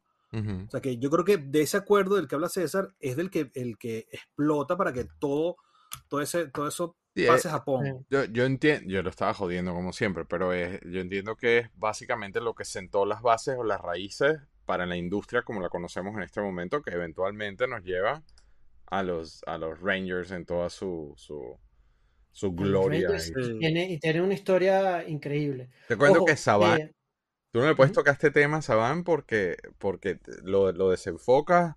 Se, está, eh, he estado en reuniones con él de, de- pues yo trabajaba en una compañía que era propiedad de Saban. Este, y estuvimos, tuve dos o tres oportunidades de interactuar con él. Yo he echado ese cuento.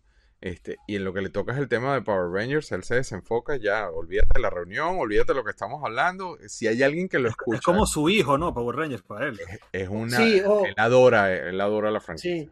A ver, eh, aunque, aunque la, la idea original de occidentalizar este, algo japonés ya lo, ya lo hicieron en Show Warriors y después Jim Pelk lo trata de hacer con su Vulcan, eh, pasaron, pasaron muchos años, yo creo que pasaron 10 años entre que eso se hizo, se trató de, de- de comercializar y lo que hizo Saban.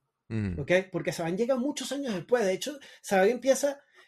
eh, mira, eh, Sun Vulcan es como la cuarta serie, creo, de, de- la cuarta serie de, de- de Super Sentai. Eh, Saban hace, eh, hace su, su demo reel o su piloto con Bioman. que es como la séptima, Sue Ranger es como la décima. O sea, pasó mucho, mucho tiempo entre ambas cosas y no es hasta que se unen las otras la- la- las posiciones, que Margaret Lesh es muy importante para eso, este, que, que, sucedió lo que sucedió con Power Rangers. Y además me llama mucho la atención que en todas estas historias, tanto con, con Spider-Man como con Power Rangers, todo eso, eh, fueron unas, unas apuestas a contracorrientes muy fuertes. En, en el caso de Spider-Man, por ejemplo, si, no me quiero ir sin, sin contar este cuento, eh, eh, Pelk trabajó con la gente de Toy directamente y la gente de Toy se dio cuenta que esto no funcionaba, había que cambiarlo y termina cambiando todo. Le ponen un carro a Spider-Man, el Spider-Man es, es un alien del, del planeta Spider, o sea, el, el cambio es totalmente radical. Y una vez que pasa cierto tiempo, eh, los, los, los- la, eh, la gente de Marvel dice, bueno, queremos ver qué es lo que has estado haciendo. Ujú. Entonces se van un- una cantidad de ejecutivos y se va Stan Lee y se van a Japón y les ponen pues el piloto de la serie. Obviamente el piloto es una locura. Spider-Man se mueve rarísimo, es un alien, este, va de- el, el papá se muere, hay un, hay un, un villano que no es ningún villano de Marvel, es, es- es una cosa toda muy loca, pero claro, con toda la acción del Sentai japonés, o sea, el, el, el, el Spider-Man se mueve mucho, mucho más real que la serie americana, se pega de la pared, este, hacen cosas locas, pues bueno, en esa época los dobles de acción asiáticos pues hacían cosas muy, muy locas, este, hasta, hasta Jackie Chan, ya después eh, me imagino que los seguros dejaron de, de- de permitirles eso, pero, eh, y entonces claro, cuando termina el, el screening, todos los, los- los ejecutivos le dijeron, ¿qué hiciste? Gastaste todo esto de dinero, esto es, una, esto es horrible, nadie va a querer esto, y el que se para a aplaudir, a decir que era genial es Stan Lee. Y, dice, esto, y ahí obviamente todos los ejecutivos dijeron, ah, no, sí, esto es genial, Si buenísimo. el vamos- padrino vamos- lo vamos a hacer". aprueba, si el padrino lo prueba claro. y- se llama y su propio creador. Y además, y además se demostró, porque la, la- serie tuvo mucho éxito, tanto así que lo llevaron al Super Sentai, que fue Battle Fever G, y después, bueno, hasta hoy en día que Super Sentai es una franquicia, pues, este, que todavía vive, vive y, existe, ¿no?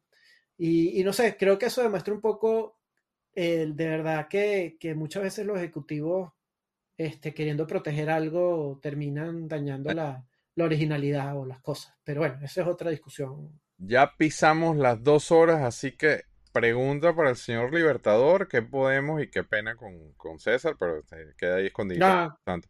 Este, pregunta para el señor Libertador, pero qué podemos conseguir de robots en el blog Libertador? Uh, eso- ¿Dónde conseguimos el blog Libertador? ¿Cómo se llama el URL? ¿Cuáles son los artículos? Dímelo todo. Esta es la pre del museo. No, ojalá, ojalá. No, la dirección del blog es figurasdeacción.blogspot.com. Y ahí justamente si hay bastante información sobre lo que hemos hablado hoy, porque hay artículos dedicados a los mini Chogokin de Visanti, hay artículos dedicados a los Yubo Machiners, hay artículos dedicados a los robots hechos en Venezuela, al Messenger amarillo.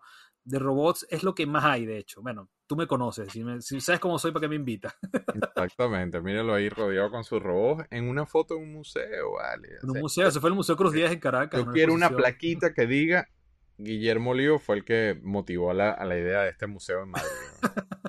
recordamos a todos también que si no nos pueden ver o si no tienen dos horas para vernos en YouTube, también nos pueden escuchar y estamos en todas las plataformas habidas y por haber de podcast en todo el planeta, iHeartRadio, Spotify, Google Podcast, Apple Podcast. Si quieren ir del trabajo a la oficina y tienen que meterse en tráfico y tienen que pasar la penuria de- en, la ciudad en la que estén, de meterse una hora en el tráfico, qué mejor forma que escuchar a Juan Carlos hablando de robots.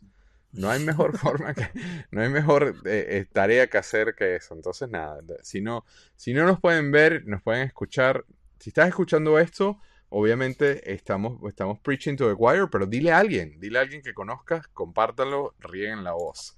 Este, les recordamos que también chat está acá y está. Ya para cuando salga este episodio, no sé, yo quiero pensar que sí, a pesar de que el tema de la edición a veces avanza y a veces se pone lento, pero estamos, vamos a liberar todos los chats, todos los plastic chats y los vamos a poner en este canal. Fueron 20 episodios grabados durante la pandemia con coleccionistas de todo el mundo, cada uno hablando de temas específicos.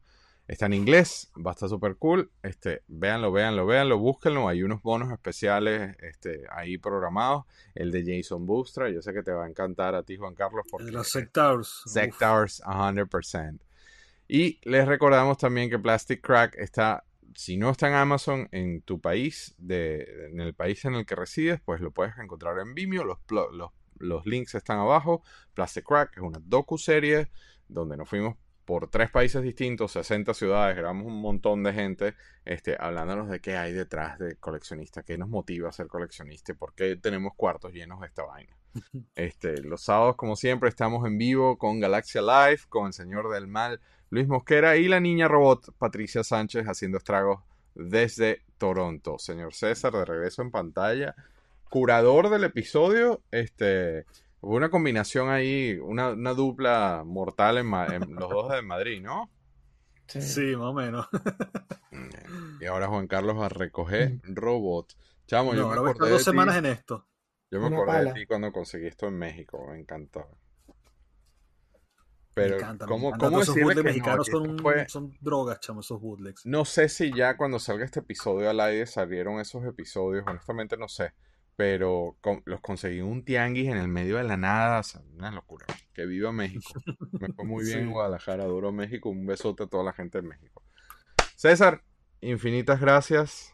Arigato gozaimasu con tu conexión loca a los Power Rangers y Festival Hay de más, hay más, hay más, siempre hay más. Ok. Juan Carlitos, nos vemos la semana que viene. No tengo ni idea de qué vamos a estar hablando, pero ahí estaremos seguramente hablando de cosas chéveres. De Claro, como siempre, como siempre. Un Muchas abrazo. gracias por todo esto, Guille, de verdad. No, vale. Un abrazo a ambos. Y bueno, si les gustó este, recuérdense, hay un especial de, de Messenger, hay otro especial de Messenger en Venezuela.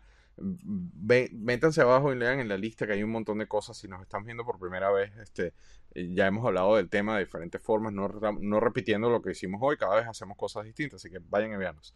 Gracias a todos. Nos vemos la semana que viene. Bye. Muchas gracias por sintonizar Galaxia de Plástico. Si quieres más información o quieres ver fotos o quieres ver otras de las tonterías que ponemos, búscanos en Facebook en Plastic Universe. O también estamos en Instagram como Plastic Crack Film. Si quieres chatear con el Libertador, pues únete al Discord arriba en el banner del canal. Vas a conseguir el, icono chiquito, así que dale click. Eh, ahí está Juan Carlos colocando sus fotos, este, mostrándonos su plástico y todas las cosas que él le gustan. Recuerda que los episodios se publican acá en YouTube los miércoles. Pero si no te da chance de vernos, escúchanos en Apple Podcasts, Spotify, Google Podcasts, Amazon Music, iHeartRadio y muchos más. Créeme, la ida a la oficina es mucho más divertida cuando nos tenés en el oído, ¿eh? Suscríbete, dale al like, dale a la campanita, no sean gachos, pero más importante aún, comparte ese video con alguien que creas que es tan adicto al plástico como Juan Carlos. Gracias por la sintonía, nos vemos la semana que viene con otro episodio de Galaxia de Plástico.